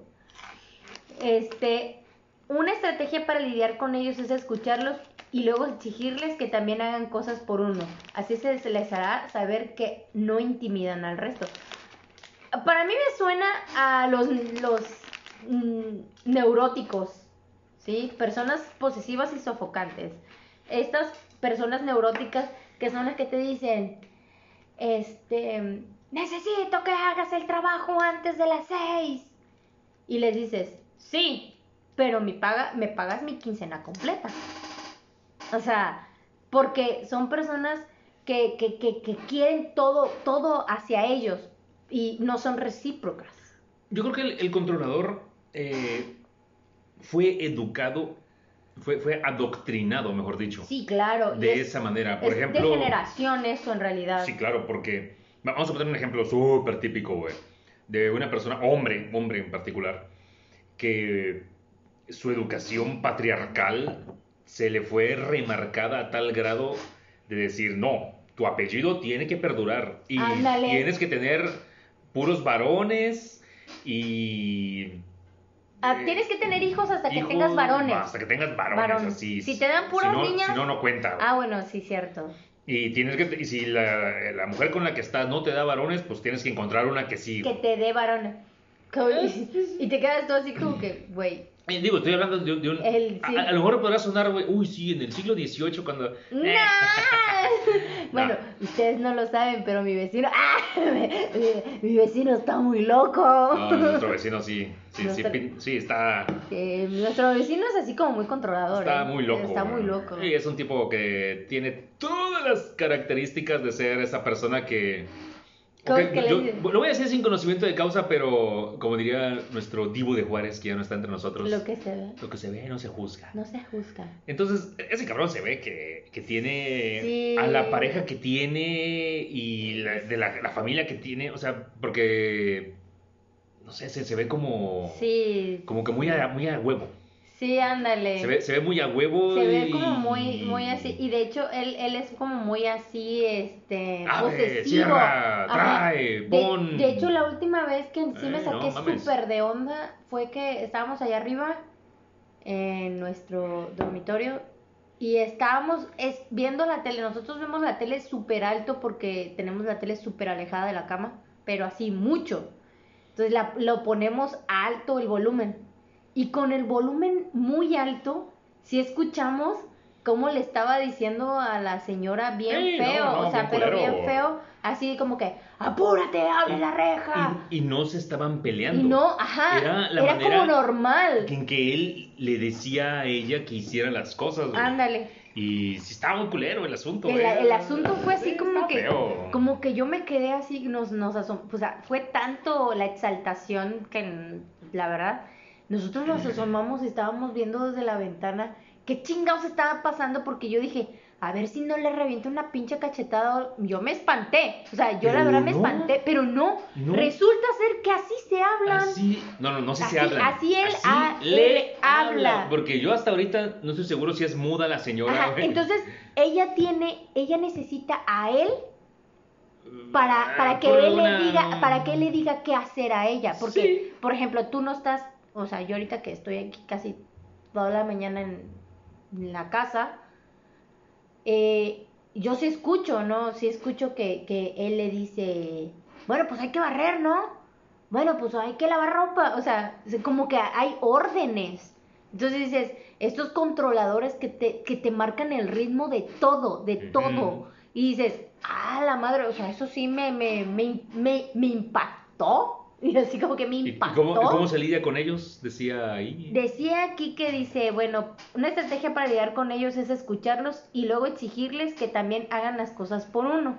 Así se les hará saber que no intimidan al resto. Es decir, a- ajá, si, si, si, a- si un día, por ejemplo, un día viene mi vecino y me dice, oiga vecina, este, ¿será que, que no sé, o sea, que me pida algo, o sea, que me pida cualquier, mira, el día que me pida cualquier cosa, yo le voy a decir, ah, sí, pero... la- Cuando yo quiera. pero, ajá, no, cuando yo quiera, sí, pero, este, la próxima vez, no ponga su música alta.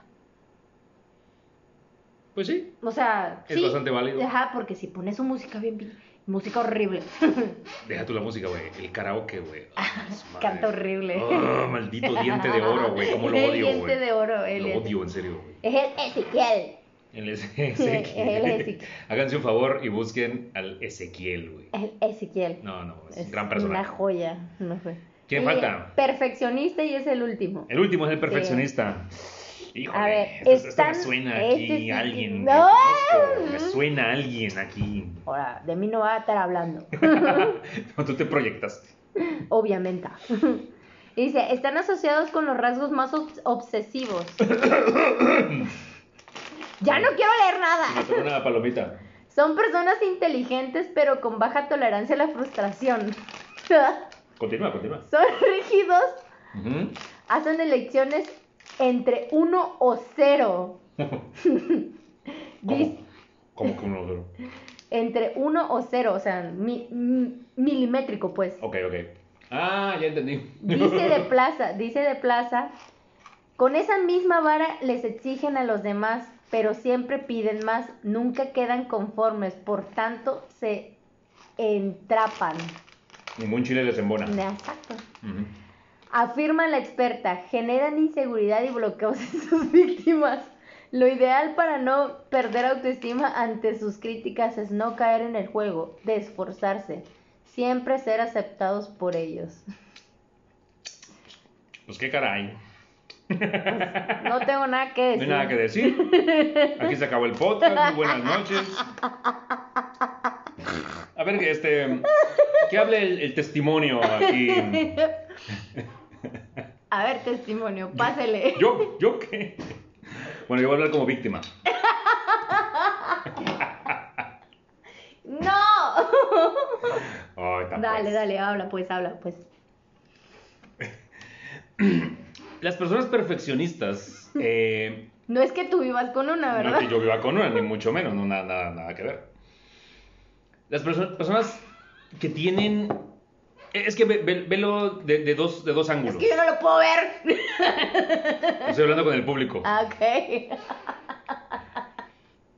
Ser perfeccionista en, en esta sociedad, imagínate también la, la sociedad, que ser, ser eh, brillante en algo puede llegar a ser nefasto, que es de lo que estamos hablando. es. Estamos hablando de personas nefastas, resulta ser que los perfeccionistas son personas nefastas, pero eh, no es que sean nefastas, es que les cuesta trabajo encajar Sí. en las reglas o en el hábitat común, En el, en el desarrollo En el común de cualquier, social. de cualquier sociedad, Sí. exactamente. No es que esté mal ser perfeccionista, digo, ¿quién no quisiera tener en su empresa a un perfeccionista que le saque la chamba? Sí. El problema es que esa persona, por muy chingón que sea, no va a durar. Porque Sí. RH lo va a correr en el primer momento. Cuando empiece a acumular quejas y quejas y quejas, va a decir, ¿qué, qué quieres? ¿Tener un perfeccionista o tener a toda tu plantilla contenta? Claro. No, pues a chingar a su es madre. que el perfeccionista va a buscar la imperfección del, del- de lo que se está haciendo. Digo, o sea, Ojo, estamos hablando de personas nefastas, no de personas malas. Ajá, esa- no, ninguna de estas personas son personas malas, ninguna. no, no, no. Son personas, Solo son, son personas indeseables. son personas que o pueden, que pueden llegar a ser molestas. Personalmente puedo decir que a mí lo que me ha pasado es que la gente que me conoce, pero que me conoce de un tiempo para acá, así, sabe que las reglas para mí son súper importantes, ¿sí? Yo no me, yo no sé si soy una persona perfeccionista en ciertas cosas. Creo yo que sí. Yo creo que soy obsesiva y creo que llego, rayo en lo, en lo, en lo perfeccionista. Pero no soy una mala persona. Simplemente cuando a mí me dan, si yo voy a un trabajo o voy a un lugar y me dicen estas son las reglas, para mí, pues las reglas son las reglas. Y yo acato las reglas. Pero cuando yo veo que los demás no hacen la, válidas las reglas, yo me quedo, ah, chinga, ¿y por qué este pendejo no, no sigue las reglas? Y es donde empiezo yo a aventar amonestaciones, ¿sí? Y la gente dice, güey, es que no puedes estar aventando amonestaciones por, por todo. ¿Cómo no? Si aquí están Mira, las reglas. Mírame cómo lo Ajá. ¿cómo no? Si aquí están las reglas. Las reglas dicen que, por ejemplo, para mí, en las empresas, en todas las empresas que yo he trabajado, para mí me es imposible. Tengo un problema, yo tengo un problema. Y yo, yo tengo un problema con la sociedad. Por- y la sociedad tiene un problema conmigo, ¿sí? La sociedad tiene un problema. Sí, la sociedad tiene un problema. Y ustedes se van a reír de la cosa más absurda que la que voy a decir, pero es una realidad. A ver. Yo no puedo llegar tarde. Me es imposible. Pues sí. Nunca. Naciste en el país equivocado. Nací en el país equivocado. Yo no puedo llegar tarde. Eh, eh, eh, para mí llegar tarde es así como que un insulto. Eh, a mí si me dicen, tienes que estar aquí a las 3 de la tarde, yo estoy a las cuarto para las 3, ¿sí? O incluso hasta media hora antes si es una junta de trabajo. Claro, si es una reunión social, pues obviamente Ah, llego a la hora. Sí. Yo sí llego a la hora. Bueno, sí, a la hora. Yo, sí, si me dicen que la, la fiesta es a las 8, yo llego a las 8. No llego a las 8.15, Y llega a poner las sillas. así. Y llego a poner las sillas. Entonces, cuando me dicen, este, oye, fíjate que, que eh, la entrevista va a ser, o la reunión de trabajo va a ser a las 10 de la mañana, pues yo llego a las cuarto para las 10. ¿Por qué? Porque obviamente por, en, mi, en mi mente, dicen, pues la junta es a las 10, pues a las 10 empieza, ¿sí? Porque Sí. la junta es a las 10. Así es. Entonces, para mí, ver a las personas que si te dicen en un trabajo, la entrada es a las 9, Ujú. pues la entrada es a las 9, obviamente tú tienes que estar checando a las 9, no a las 9.05, Ujú. no a las 9.10, es a, la- a las 9 o antes de las 9. ¿Por qué? Porque checas y en lo que te instalas para empezar a hacer tu trabajo, ya te dan las 9.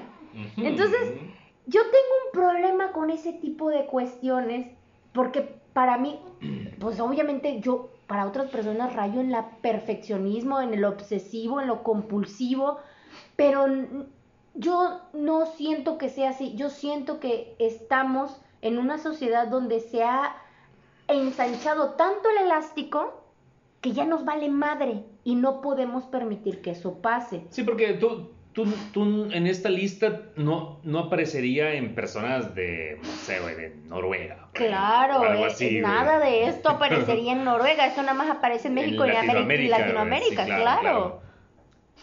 Sí, sí, sí, sí, puedo entenderlo. Entonces, por eso pasa, pasa, o sea, digo, al menos las personas que me conocen saben que yo no soy una mala persona, pero que puedo llegar a ser muy molesta con este tipo de cuestiones. O sea, yo entiendo, de verdad, de verdad, yo se los juro, yo se los juro, se los prometo, amigos. Lo mismo decía Hitler. eh, muy- era muy Oye, perfeccionista. oiga, no, pero espérense, espérense. Él, él igual le dijo El lo ser mismo. perfeccionista me ha traído muy buenas cosas. Igual a Hitler le trajo éxitos, eh, países, guerras, batallas, ¡Dinero! dinero. Sí, bueno, le fue muy bien, Le ¿eh? fue Siendo muy siendo bien. así, güey, sí, claro. No, sí, ¿qué crees? Si a mí me dicen, por ejemplo, a mí me pasaba, ¿no? Que me decía, fíjate, te aviso, voy llegando tarde porque sucedió esto, y dices, coño, es real, eso pasa. Pero si no me avisas, para mí eres un huevón que te valió madre. o sea, que te vale madre la vida. Entonces dices, no, tú sí me el pendejo, güey. No, güey, no, estás mal, güey. Entonces, pues obviamente para mí las reglas son muy importantes. Para mí eh, eh, el hecho de llevar un lineamiento, incluso al momento de hablar con otras personas, dices, una coma mal puesta ya se desentiende todo y tiene otro contexto. Entonces dices, tienes que aprender a comunicarte.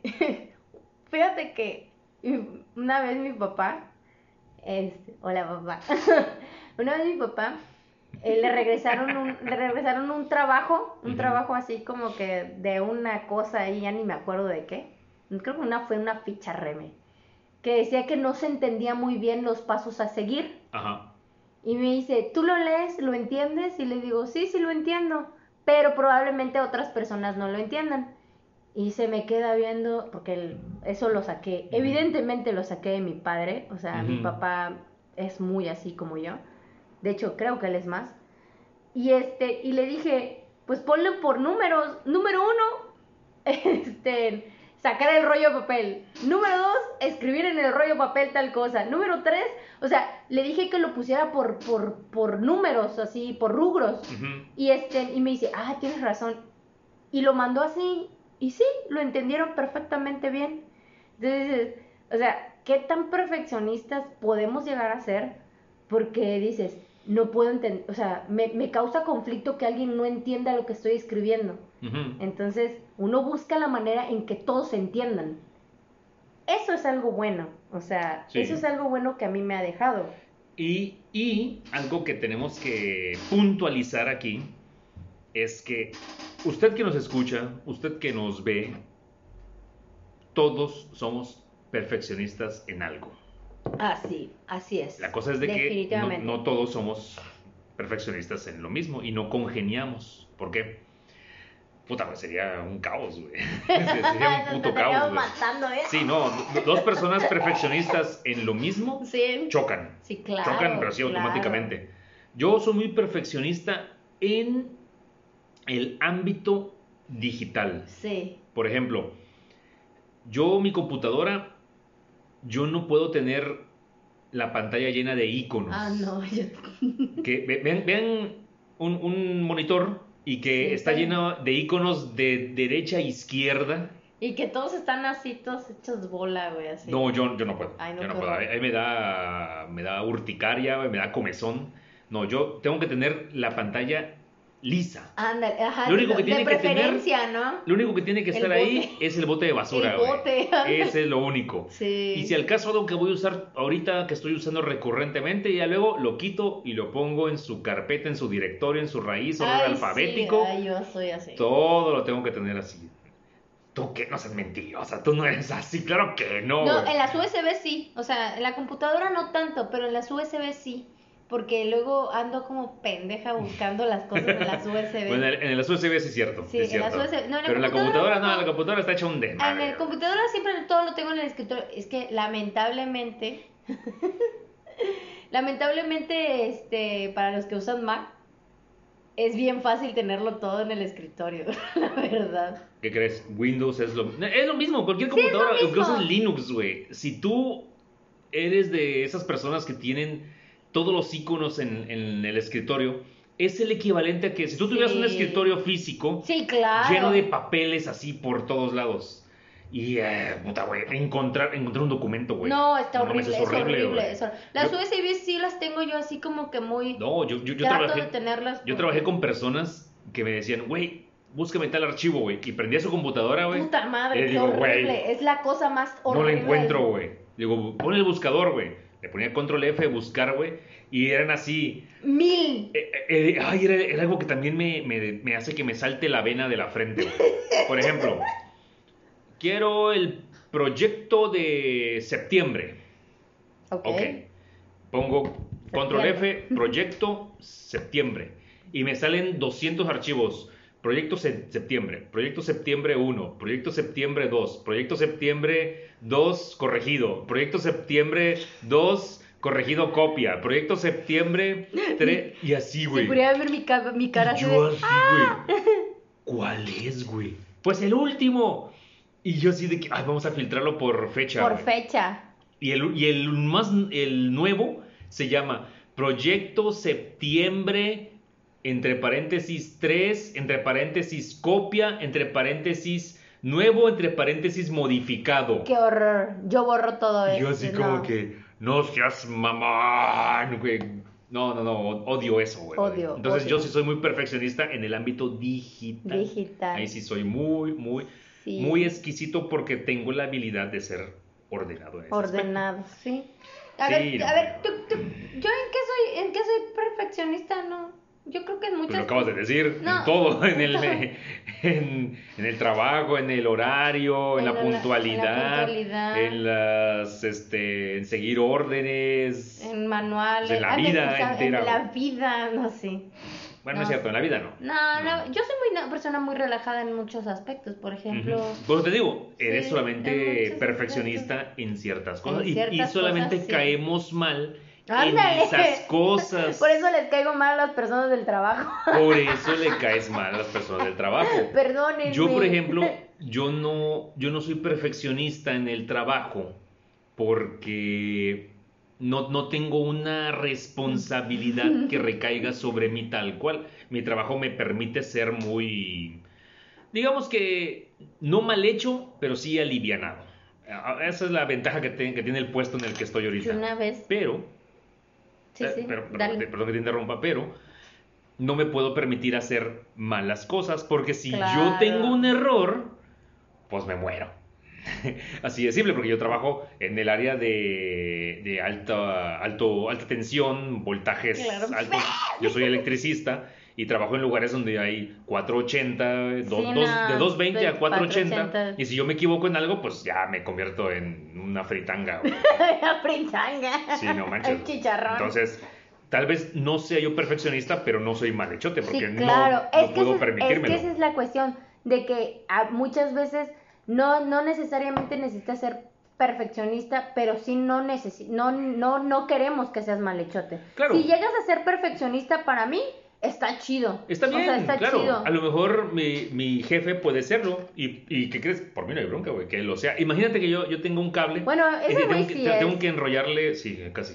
Tengo que enrollarle cinta aislante. Pero mi jefe dice, no, son 25 vueltas. Si yo le hago 24, no pasa nada. En serio, no pasa nada. Si le hago 23, tampoco pasa nada. Digo, si le doy una vuelta, sí pasa algo. Pero si, pasa, si le hago 23 vueltas, no pasa nada. Claro. Pero no puedo hacerle 23 vueltas. Tengo que Claro, hacerle 25. Eso es toc. Porque, porque mi jefe me está viendo. Claro, te Y estoy dice, viendo que no. Yo, ya, ya le digo, hago 10 y ya, chinga su madre. Vámonos. A mí, a mí, ya la primera vez que me di cuenta, hace muchos años, antes de que yo, incluso antes de que yo estudiara psicología, eh, cuando yo cumplí 18 años y la primera vez que no quedé en la, en la universidad, porque yo tuve un año sabático, tómense un año sabático, es chingón. Sí, es, es bueno. Es bueno. Este, yo estaba trabajando en una empresa muy chiquitita de un eh, informático también que colocaba antenas y hacía redes y yo aprendí mucho ahí, aprendí mucho de, de ensamblar computadoras y todo ese desmadre, ¿no? Este, y haz de cuenta que que una vez me metí al cuarto donde tenían todos los las pijas, eh, este, rondanas, tornillos y todo ese desmadre, pero los tenían en cajitas. Y había un chingo en el piso. Y por primera vez me di cuenta, o sea, yo no me di cuenta hasta que algo se me cayó y vi que había un chingo en el piso y las empecé a recoger, pero las empecé a poner cada una en su lugar. Y cada vez que yo ponía una en su lugar me daba cuenta que donde iban en su lugar, había otras que no iban en su lugar y las sacaba yo. Ah, que estaba la- todo hecho un Ajá, desmadre. Estaba güey. hecho un desmadre. Y yo ahí me pasé, o sea, cuando me vieron hacer eso, mi jefe les dijo a los otros chavos, a los otros técnicos, déjenla. O sea, esa madre es un, loca. es un toc y no lo puede dejar de hacer hasta que lo termine de hacer. Y sí, güey, o sea, yo me molestaba cuando agarraban así con un puño las, las, las, este, los tornillos. los tornillos los metían a la bolsa y se iban. Y cuando regresaban, agarraban el, lo que les sobraba y los regresaban. Ay, yo lo odiaba porque, porque revolvían todos los tornillos. Y yo decía, Dios mío, o sea, es que, es que no es lo mismo agarrar un tornillo para una motherboard que para un... Sí, Para, no, o sea, tienen diferentes tamaños, un- claro. ajá, entonces, y andar buscando el un.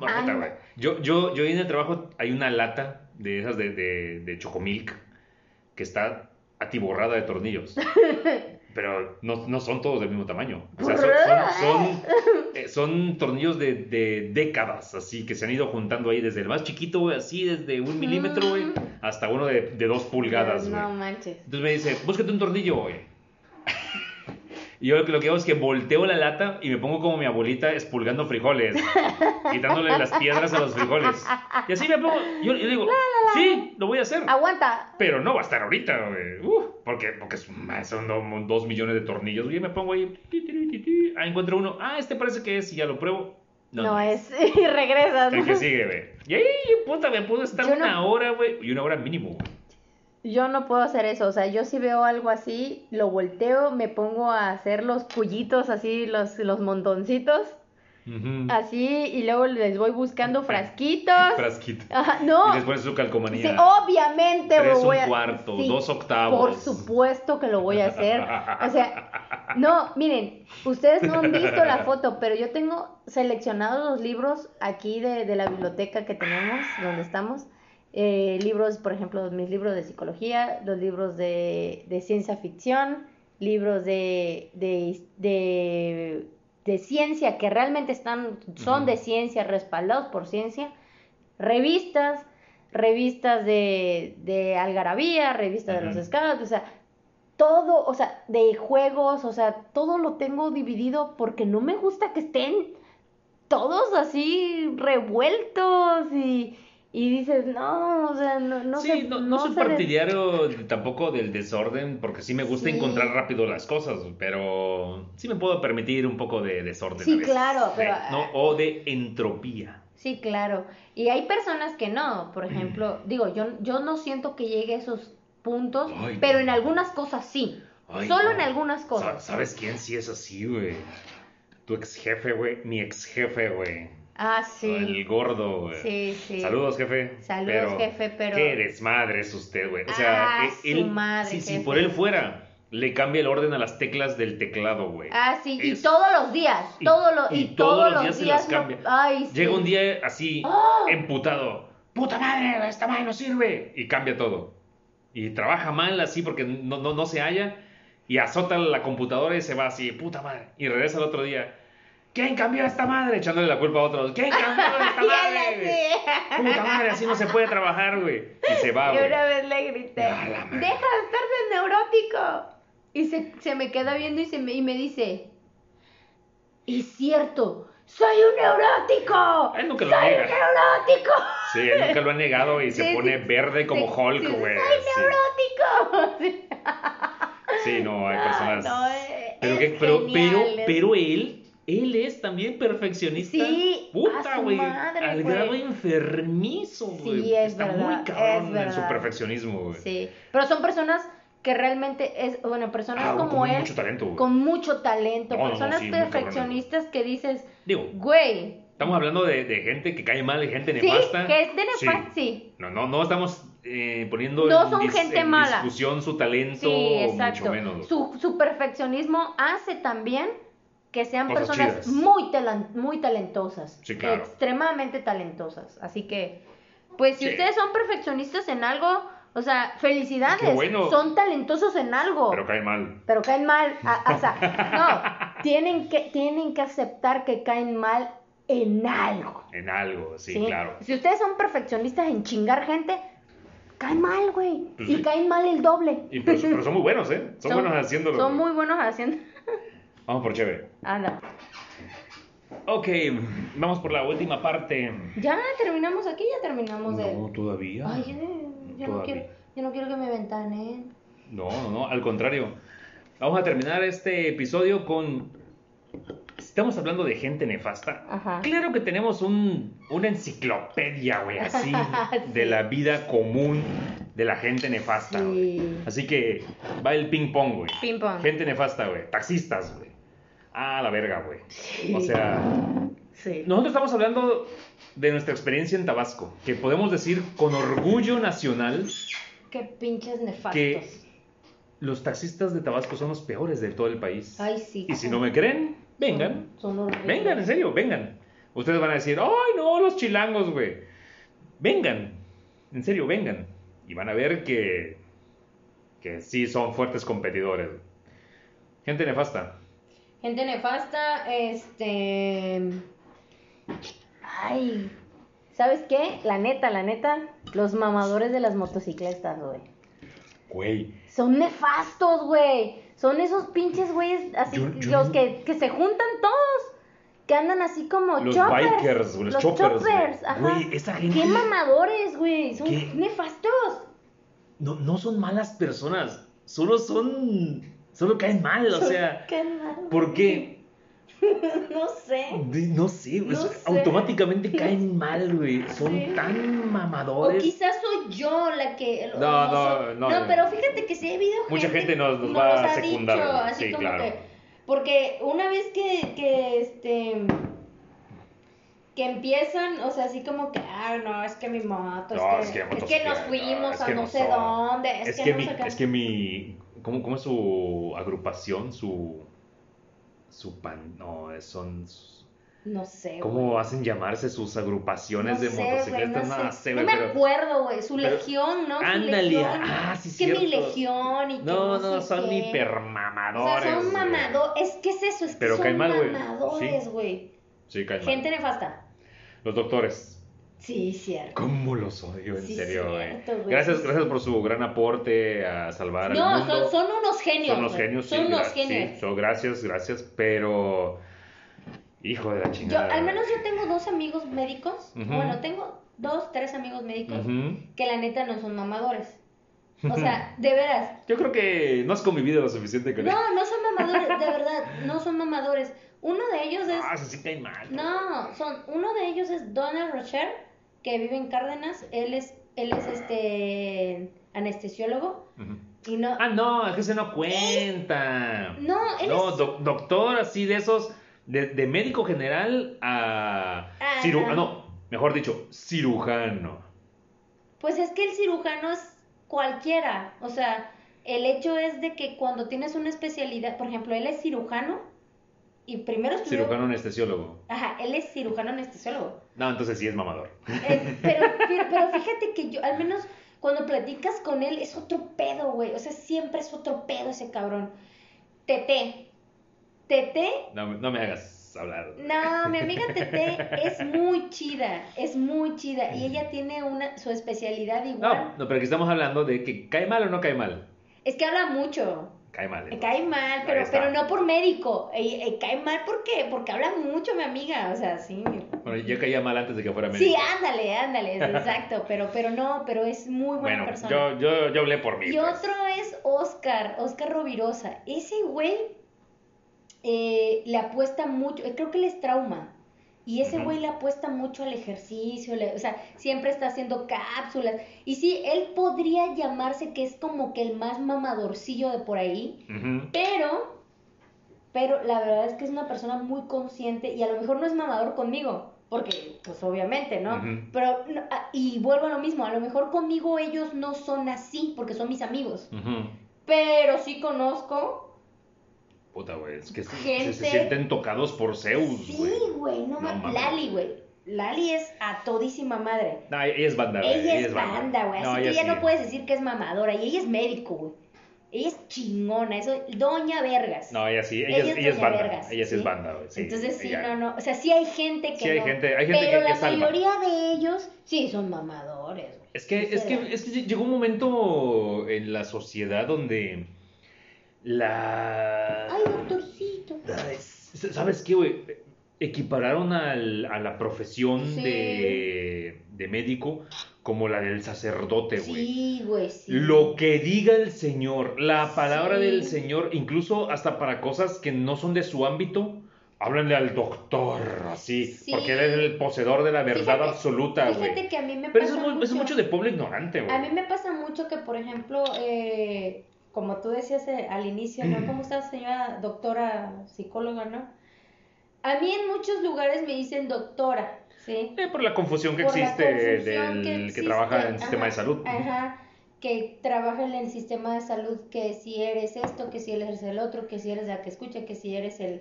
Porque muchas veces a mí me confunden incluso con, con el con el médico este de la granja, le digo yo, ¿no? Del- No, está mal que digas de la granja, Sí, güey. Pero esos, esos recetan chocho. Con el, psi- con el psiquiatra, ajá, con el psiquiatra, sí. no, que le- Es que aquí así se le decía, ¿no? Este, Sí, de sí, la sí, granja, la ¿no? granja, sí. No, a mí me confunden mucho con el, el médico psiquiatra. Y yo así como que yo no soy médico psiquiatra. O sea, yo, yo, yo puedo trabajar en conjunto con un médico psiquiatra para sacar adelante a los pacientes. Ujú. Pero no soy psiquiatra. Y sin embargo, sí, yo he tenido gente que aquí en no- nuestros, por aquí, nuestros, sí me dicen doctora. Muchos me dicen doctora. Entonces así como que, ah, la doctora. Y yo así como que, pues no soy doctora, pero gracias, ¿no? No, no, no- no vengo a, a quitarles lo, lo ignorante. Pues no puedo, o sea, no puedo, por más de que se los explicas. Entonces, sí, no, sí, sí, los médicos sí son medio mamá. Sí, son mamones. Sí, sí, sí, sí. A ver, ¿qué vas? Eh, no, yo, yo dije médico. Ah, yo, este, gente, gente nefasta. Gente nefasta. A ver, este. Algunos tatuadores. Yo creo que los tatuadores son nefastos. Tenemos muy sí. buenos amigos tatuadores que no, que no caen en la... Son nefastos, no son nefastos con nosotros. No, no, no. No. Pe- pero ¿qué crees? Pero yo sí he escuchado. Se mamonean. se mamonean y, son nefastos. Y se tienen que mamonear Sí, porque por- son muy buenos. Porque son muy buenos. Pero, Pero sí, yo al menos sí he Ay, escuchado, cierto, sí, yo he escuchado eh, Historias de terror. de terror, como por ejemplo, yo tengo, un- para mí uno de los más grandes artistas aquí en Tabasco, es que es muy buen amigo de nosotros, que yo siempre lo recomiendo, lo recomiendo a dos, yo siempre ¿Sí? recomiendo a dos. Y una vez me dijo un amigo, no, es que fui con ese cabrón y la neta es un pinche mamón, güey. Yo le dije lo que quería y la verdad se portó súper mal pedo conmigo, ya no quise nada y me fui. Y yo me quedé así como que, eso fue una vez. Y luego me lo volvieron a decir otra persona que nada que ver.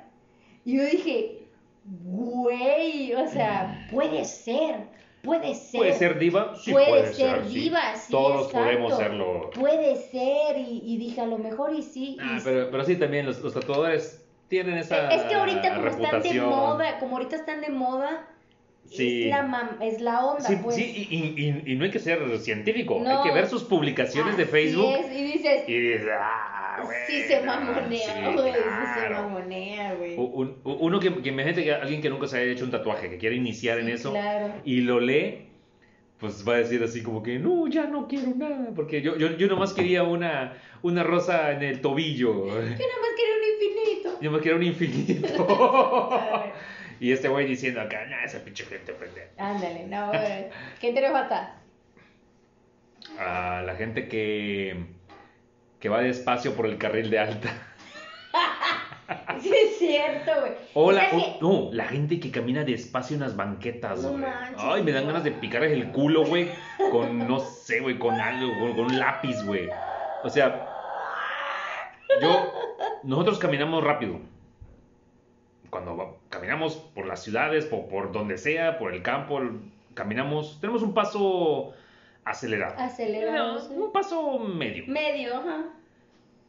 Que también hay veces que decimos, vamos a llevarla tranquila, vamos a caminar despacio. Sí, dependiendo. Pero, pero como en todos lugares, está la banqueta. Si la banqueta es muy angosta, uno adelante y uno atrás. Sí, o si la banqueta es lo suficientemente ancha, vámonos, nos pegamos al edificio. ¿Cómo es? Este, Pero no, güey. Las reglas, las reglas comunitarias. ¿no? Exactamente, pero hay gente, güey, que parecen linieros de fútbol americano, güey. O sea, son tres y se ponen los tres así en barrera, güey. Ah, sí. Y no dejan pasar a Y no nadie. eso molesta mucho. Y tú así Y como no solamente, en la- "Quítate, y no solamente en culo". las banquetas, en las plazas comerciales, Ay, Simón, güey. en las calles, o sea, por ejemplo, No, pero hay gente lenta, lenta, que viene tragando Mocos. güey. ah, a mí me pasa mucho, ah, bueno, a mí me pasaba mucho cuando iba yo a la Ciudad de México, a la CDMX, ahí en Madero, Ah, no mames. donde ya, ya ves que De, Madero, de por sí hay un montón de Ajá. gente, güey. Madero solamente es peatonal, Sí. entonces, cuando, es que en Madero hay muchos comercios que no hay en otros lados, entonces dices, vamos a Madero, que ahí, o sea, donde están las navajas y todo ese desmadre que No, a mí me gusta, ¿no? Entonces, este, luego quiero ir ahí a ver qué de nuevo hay. Y ahí están todos los turistas. Ahí Sí. están todos los turistas, todos los turistas están ahí. pero, Y, y vas así y dices, no manches. mira, nosotros, nosotros hemos sido turistas muchas veces y tú sabes en qué momento pararte a decir, a ver, voy a tomarme una foto, güey. Ándale.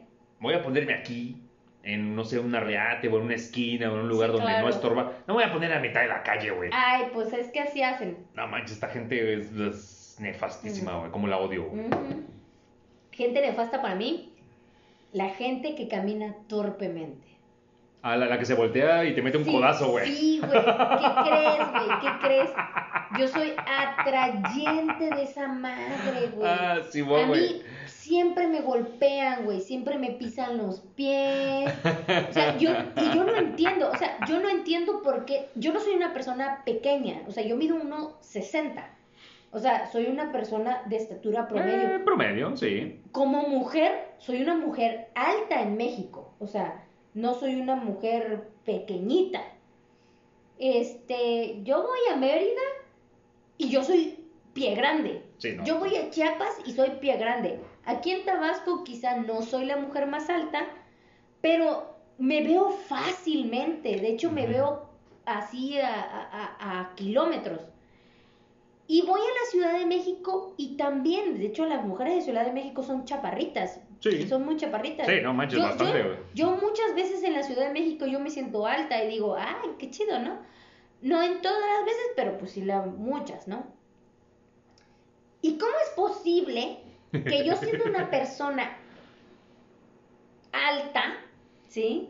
O sea, una persona promedio que se ve, que yo no me pierdo de vista, continuamente la gente que va enfrente de mí simplemente decide cambiar de dirección y mocos. Me sacan el aire, me pisan los pies, me golpean con la bolsa. O el, o el que se para de repente, güey. Ándale, ese. A mí- eh.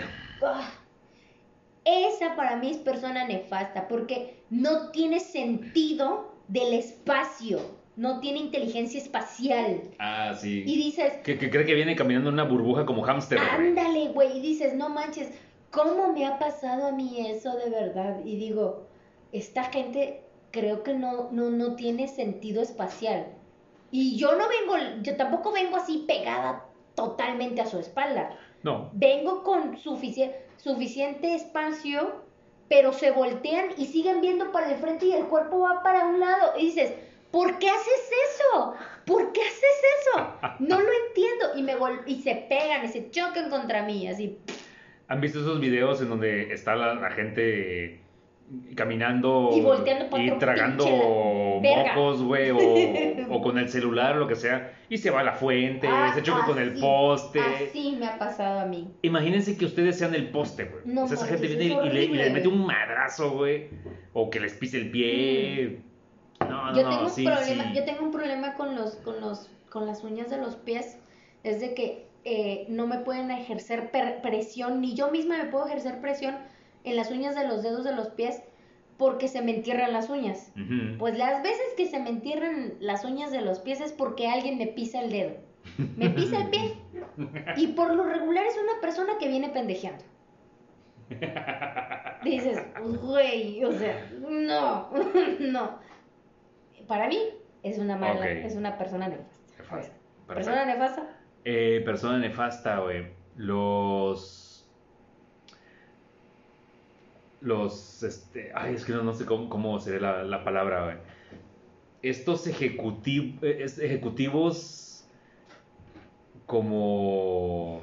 Como el- los que se creen el logo de Wall Street.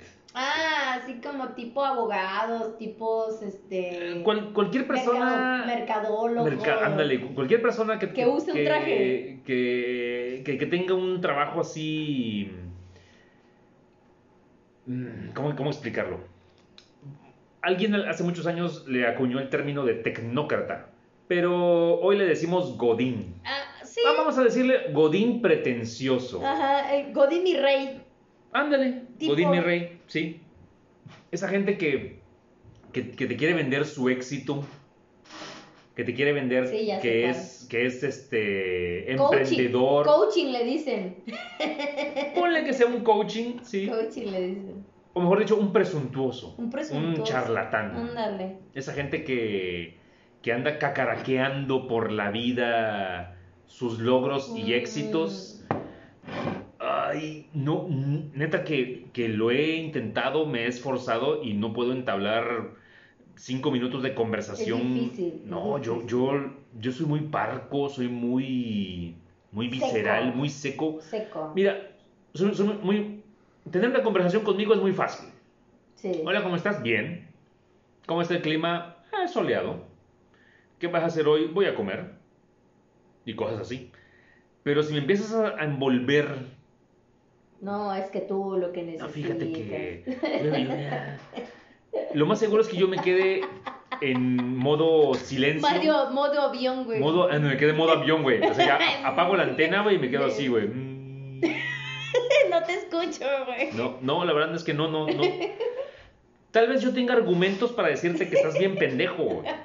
Pero, pero no, voy a gastar- hasta me da flojera. Sí, güey, no voy a gastar fuerza Ay, ni neuronas en esa gente. No, Sí, yo, yo sí, como, como el cerebro de Homero, güey. Dice, yo me voy de aquí, güey. No, y la, la, la vaquita. Ah, la vaca bailando, güey. Exactamente, güey, sí. Sí, güey, no. Eh, pero eso pasa porque yo no soy muy empático Sí. para ese tipo de personas, güey. Sí, yo claro. no, no, no sé, güey, soy muy... Como decía, soy huevón emocional. Persona nefasta para mí, este, yo tengo tres categorías. A ver, a lo mejor las voy a englobar porque, Ajá. porque es que son casi lo mismo, es casi lo mismo. El running, el ciclista, El runner, ah, el ciclista. y el vegano. A la madre, güey. Mira, aquí, aquí vamos a hablar de, de los tres, pero. A ver, a ver, bueno, ya, ya no está la lista por ahí, pero creo que era la, la primera categoría. El que quiere imponerte a huevo. Ah, pues Sí, el bullying, ¿no? El bullying, Ok. sí. Esas personas son bullings No, no, no, no son bullying, son... No, sí son bullying. Sí son bullying. Sí son bullying Bullies porque- emocionales. Eh, porque, porque ahí te va. Emocionales. Acuérdense de algo que eh, esta pandemia nos ha dejado muchas cosas malas, horribles y feas, y una de ellas fue Bárbara de Regil. Ay, sí, horrible, güey. Entonces, esa señora es una bullying emocional. Sí. ¿Por qué? Porque ella está diciéndote, tú eres un pendejo huevón, obeso, gordo, estúpido. Yo, yo soy mejor que tú porque yo hago ejercicio. Haz yo- lo que yo hago y haz- serás haz mejor. lo que yo hago y serás mejor, güey. Sí, sí, sí y, lo hace. y- sí, y ella lo hace sin, sin pelos en la lengua y, Ay, y te lo sí. está escupiendo en la cara y mucha gente no se da cuenta y mucha gente se ríe. Ah, sí, es cierto, lo voy a imitar, güey. No, no caigas en su juego, güey. La Sí. señora te está bulleando, güey. Bueno, la señora te está bulleando. los, los runners, los ciclistas Ciclistas. y los veganos encontraron un estilo de vida, pues que les está llenando, les está llenando un vacío emocional. ¿Sí o no? Pues es que mira, yo siento, yo siento que el, el vegano es imponente. El Ah, vegano no, es imponente. Sí, el vegano. Sí. sí claro. El runner es prepotente. Y el ciclista es este es explosivo. O sea, ¿por qué los categorizo yo así? O sea, porque por ejemplo, el, el vegano te quiere imponer y te quiere hacer entender No comas carne. que no comas Come carne. pepino. Ajá, come, come Y si pepino. comes carne, eres malo. Ajá, ajá, es, es como, como un, un poco de chantaje emocional, incluso te lo hace Ah, sí, bastante. Eh, yo, las personas que nos conocen saben perfectamente que nosotros no somos personas que comamos carne todos los días así, o sea, de a huevo no. O sea, no, no alcanza. no, no, no es por eso. La sino- pobreza. Ah, no es por eso, sino porque también nosotros sabemos que hay que tener un equilibrio Por el alimenticio. ácido úrico. Ajá, porque tenemos que tener una- un equilibrio alimenticio, eso es una realidad. Sí. Entonces, este, pero cuando tú le dices a un vegano, no, pues yo como balanceado, y te dicen, ay, no, pero es que si comes carne, no es comer, o sea, te empiezan a, a como que a, a agredir. Sí, te empiezan a decir que eres un Ajá. asesino. Ajá, y que los pobres tú animales, y que no, y que Permites no el sé qué. sufrimiento del Eh, animal. Y que te dicen que una vaca consume tantos litros de agua y que, bueno, te empiezan a decir cosas que sí son reales, pero que dices, güey, pero yo tengo que comer balanceado, yo no puedo llevar tu dieta, güey, es una realidad, ser vegano es caro, ser vegano es caro, Sí. es súper caro, entonces, este, Sí. y dices, eso es para gente rica, la neta es para gente rica, entonces dices, güey, no mames, no me vengas a decir esa mamada a mí, güey. O sea, yo soy me, clase media trabajadora, no chingues, ¿no? Yo trato de comer balanceado. Güey, ve, ve- ve- punto. ve cuánto cuesta comer, comer pollo y cerdo. Ajá. Bueno, el pollo es caro, güey. El, cerdo, el el cerdo es barato, el realmente. cerdo es barato O realmente. sea, es cerdo lo más barato, pollo y luego res. Exactamente. Pero si quieres llevar tu vida alimenticia con puro vegetal, güey. Necesitas muchas proteínas, No, necesitas, es necesitas suplementos alimenticios de los cuales un suplemento alimenticio, el más barato, cuesta hasta 800 pesos y te dura una semana. O sea, o 15 días. ¿Has visto cuándo cuesta el kilo de pimiento? De, sí, no. El kilo de champiñones. Y la gente, com- y la gente vegana come el mucho kilo pimiento. de aguacate. Ajá, come mucho pimiento y come mucho champiñón, entonces está carísimo. Y dices, no, vete a la verga, no manches, o sea, hay que ser Sí, racional. como, la, como la señora que soy. Como Yo ya la sé cuánto cuesta Exact- el kilo de todo eso. Exactamente, entonces, Bueno, El- el- esos son los veganos. el vegano, el, El runner. el runner es, Ay, el, el runner el es... runner es, agresivo, porque el runner siempre te dice que él es mejor Sí, porque, porque, porque subió el cerro. Ajá, porque subió a todos Porque lados, corrió- porque te corrió 20 kilómetros, 20 kilómetros. porque no sé qué. Y yo, y yo la verdad es que yo nunca le he dicho un runner, jamás le he dicho un runner, y la verdad es que, híjole, se me haría súper mal decírselos, que yo a la edad de 14 años, yo ya trotaba de Comalcalco a Paraíso hasta la playa. O sea, yo, yo, eso que están haciendo ellos de adultos, yo ya lo hacía a los 14 años. O sea, y yo me quedo así como que, ¿y, y tú crees que soy la única que yo ya lo hacía? No, hay un chingo de gente que más lo hacía. Los, los, la mayoría de los runners empezaron de adultos. Sí, sí, empiezan de adultos. Y empiezan con casi distancias... Con dos kilómetros, con dos kilómetros. Yo les puedo decir que yo hoy en día me tardo, se los juro, 10 minutos, más de 10 minutos en trotar dos kilómetros. No troto nada, no troto nada. Pero ¿qué creen? Yo estoy satisfecha con ese desmadre, güey. O sea, a- así. Ah, no. Pero, Ah. pero- pero es que ves que el, el mundo del runner Y- tiene el primero el outfit. Sí, Así, la vestimenta. Si no tienes el outfit, como que no estás sin, ¿eh, güey? Si no te toman la selfie en la meta, no, en la salida. Y en la meta, el chip, al final, las medallas, güey. No, no, no, No, O sea, güey, es- son que se vol- es que- infama- es que- infumables Es de que todo, también se volvieron objetos de colección. No, sa- ¿sabes también qué pasó? Empezaron a ver miles de carreras Sí, se súper populares. pedorras. El, el- la carrera de 5 kilómetros, dices, ay, no mames, ¿por qué haces una carrera tan pedorra? Tan ah, no, a 5 pedorra. kilómetros de la farmacia del ahorro. Luego la carrera de los 5 kilómetros por los niños de no sé qué. Y luego por los perritos. Y luego por el sindicato de no sé qué. Y luego por el gobierno del Sí. estado. Y medio maratón, un cuarto de Maratón, maratón, un cuarto dos mara- vueltas a la Un deportiva. cuarto de maratón. Es que en serio, eh, Se, a ver, se la el jalan, maratón son güey. 42 kilómetros. 40. 44, güey. 42. 42. Bueno, la mitad son 12 kilómetros. No, un- como veintitantos kilómetros. 21. 21. Y luego un cuarto serían 10 kilómetros. Y 10 kilómetros es así como que. 10 kilómetros y medio.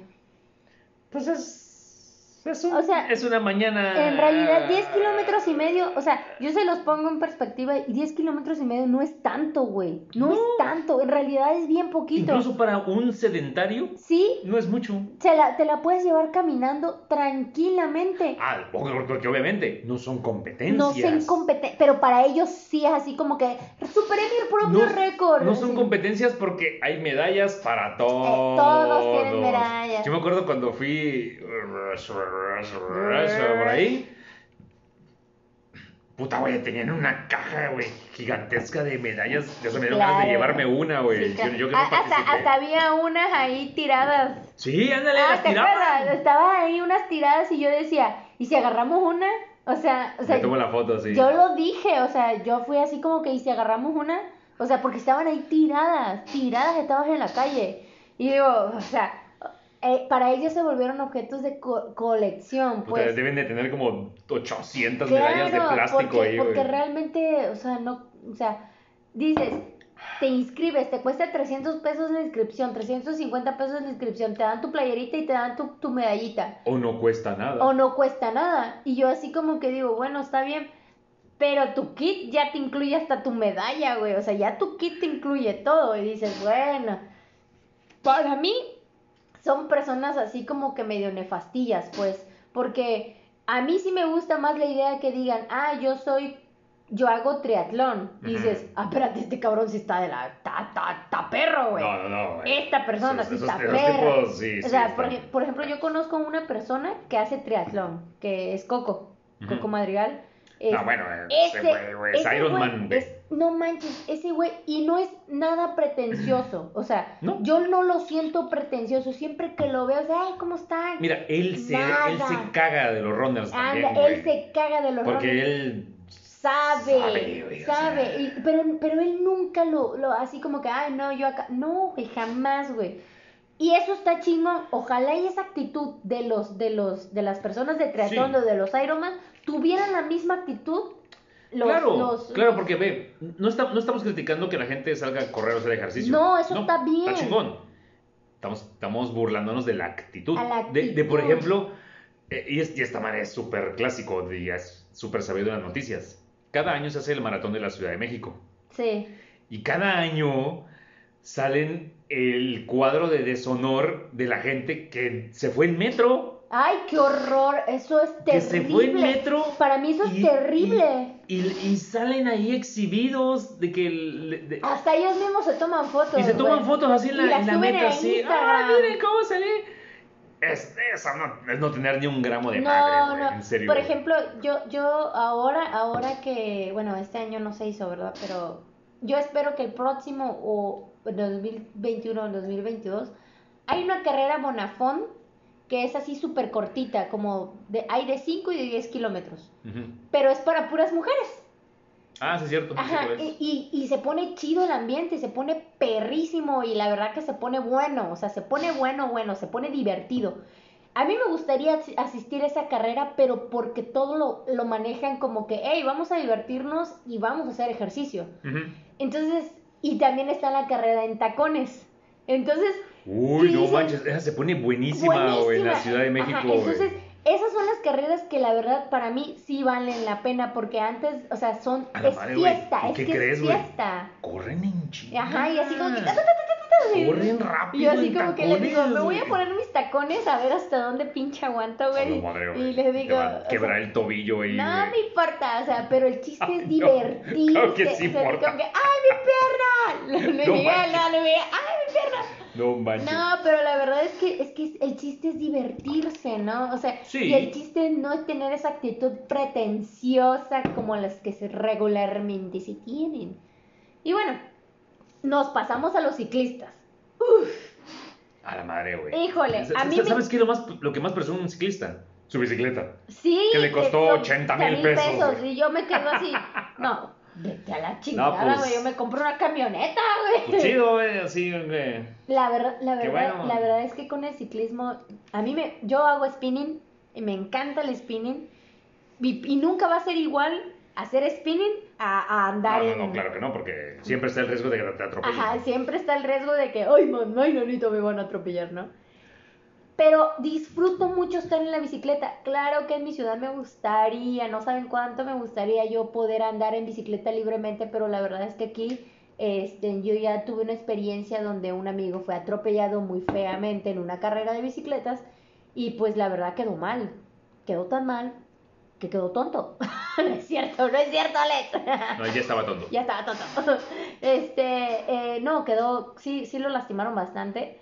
Pero los ciclistas igual son inmamables en ese aspecto. Su bicicleta, que si su casco, que si no sé qué, que si su payasito ese. Ay, no, El payasito. Está feísimo. No, eh, yo, yo puedo entender que haya activistas a favor de Mm. que se respeten los derechos de los ciclistas.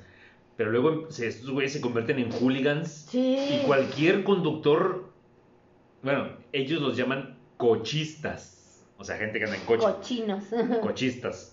Cualquiera que ande en coche, puta, ya es el enemigo, güey. ya es Sí, así. sí, también ya, están lo- como muy, muy. Ya lo ponen en un Sí. espectro medio, medio feo. Sí, son, son como muy volátiles ellos, o sea, Sí, los, los, sí. los ciclistas, por ejemplo, yo estando en la Ciudad de México, sí me pasó que andando en bicicleta, venía yo y atrás venía otro chavo, pues obviamente con su bicicleta, porque yo venía con una bicicleta rentada. Entonces él así, yo venía y en eso este alguien asomó la trompa de más Ujú.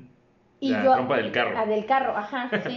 Y yo alcancé a esquivar, pero el de atrás tenía tiempo de frenar y no frenó. O sea, y yo lo sentí más como que como que se chocó a propósito, o sea, porque sí tenía tiempo de frenar. O sea, yo si yo lo alcancé a esquivar, él tenía tiempo de frenar fácilmente. Entonces se chocó contra él y le hizo así en el, en el, en el cofre del carro, ¡Hola, pendejo! Y se bajó el del carro y le dice, ¿qué pedo? ¿Estás bien?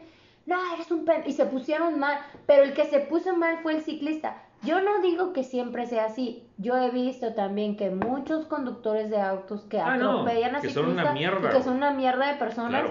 Pero también los ciclistas se están poniendo el tú por tú con un motor, güey, con un motor. Entonces dices, güey, si tú veías, o sea, como que yo lo sentí que Innecesario. innecesario el asunto, güey. Entonces digo, hay que entender también que lo que también ellos están haciendo no está del todo bien. Es un poco imprudente. Es imprudente, ajá, y por eso les llamo yo mecha cortas. Son mecha cortas. sí. Pues ahí está. Ahí están. Este, si les dimos una buena dosis de gente nefasta. Analicen, mediten, piénsenlo. Del- si están rodeados de gente nefasta, en su trabajo, Sí. su compañero de al lado tiene estos rasgos de nefastez. Su jefe es una persona nefasta. Usted es una persona nefasta. Llame ya. Y pues bueno, ojalá lo seamos. Coméntenos, ¿ustedes son nefastos? ¿Alguien es nefasto de su familia? Ustedes, o sea, no, coméntenos. No se limite. No se limite. Aquí somos nefastos también. Todos somos nefastos. Todos somos nefastos, claro que sí. Nos jactamos de ello. Somos bien orgullosos de ser nefastos. Somos orgullosos de ser nefastos. Entonces, eh, pues coméntenos, déjenos ahí sus mensajitos, comentarios, lo que sea. Eh, es la hora de los saluditos. Bueno, vamos a mandar saludos a las personas que nos escuchan siempre. A Tijuana, A Tijuana, Roberto, a Roberto de la Peña y su familia, muchas gracias por escucharnos.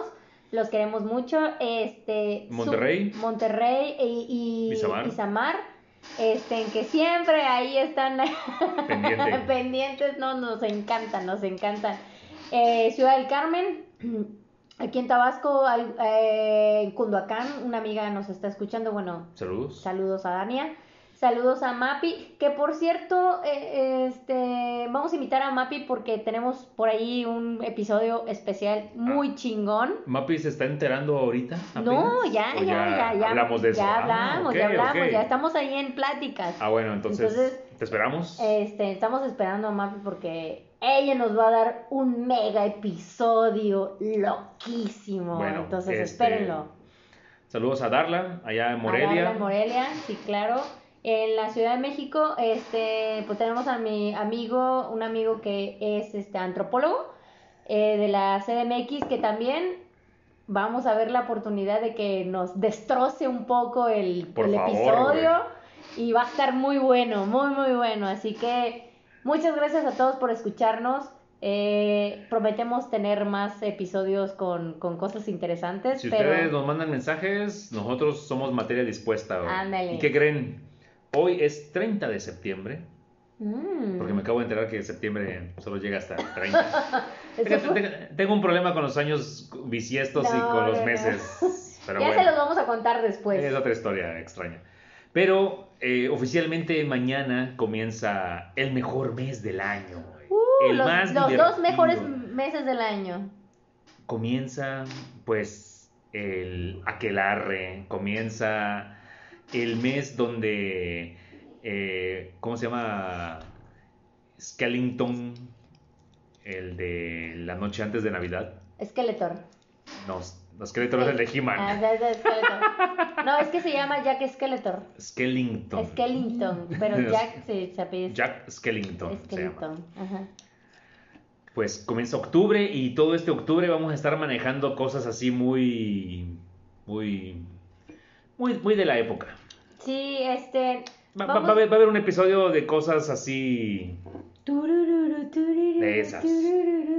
Sí, vamos a hablar. ¿Qué les parece de, de- de cosas locas acá, no? O sea, ya, ya ustedes saben acá. Cosas del más allá. posesiones demoníacas y todo. Cosas del, del chamuco, del chahuistle. Ajá, porque. No, este, este mes y en Spoiler. noviembre va a estar bueno. o Este sea, y noviembre va a estar Pinta bien porque. chido. Buenos eh, temas. Buenos temas, vamos a tocar temas oscuros. Y claro, o sea, vamos a, vamos a abordar diferentes puntos de opinión porque de eso se trata, ¿no? Claro, claro. Y si los invitados acceden y llegan, pues va a estar mucho más divertido. Sale pues, entonces los estamos escuchando, los estamos esperando, escríbanos, Mándenos mensajitos. mándenos mensaje y, Nos a- estamos bendito. y aquí estamos para leerlos. Adiós.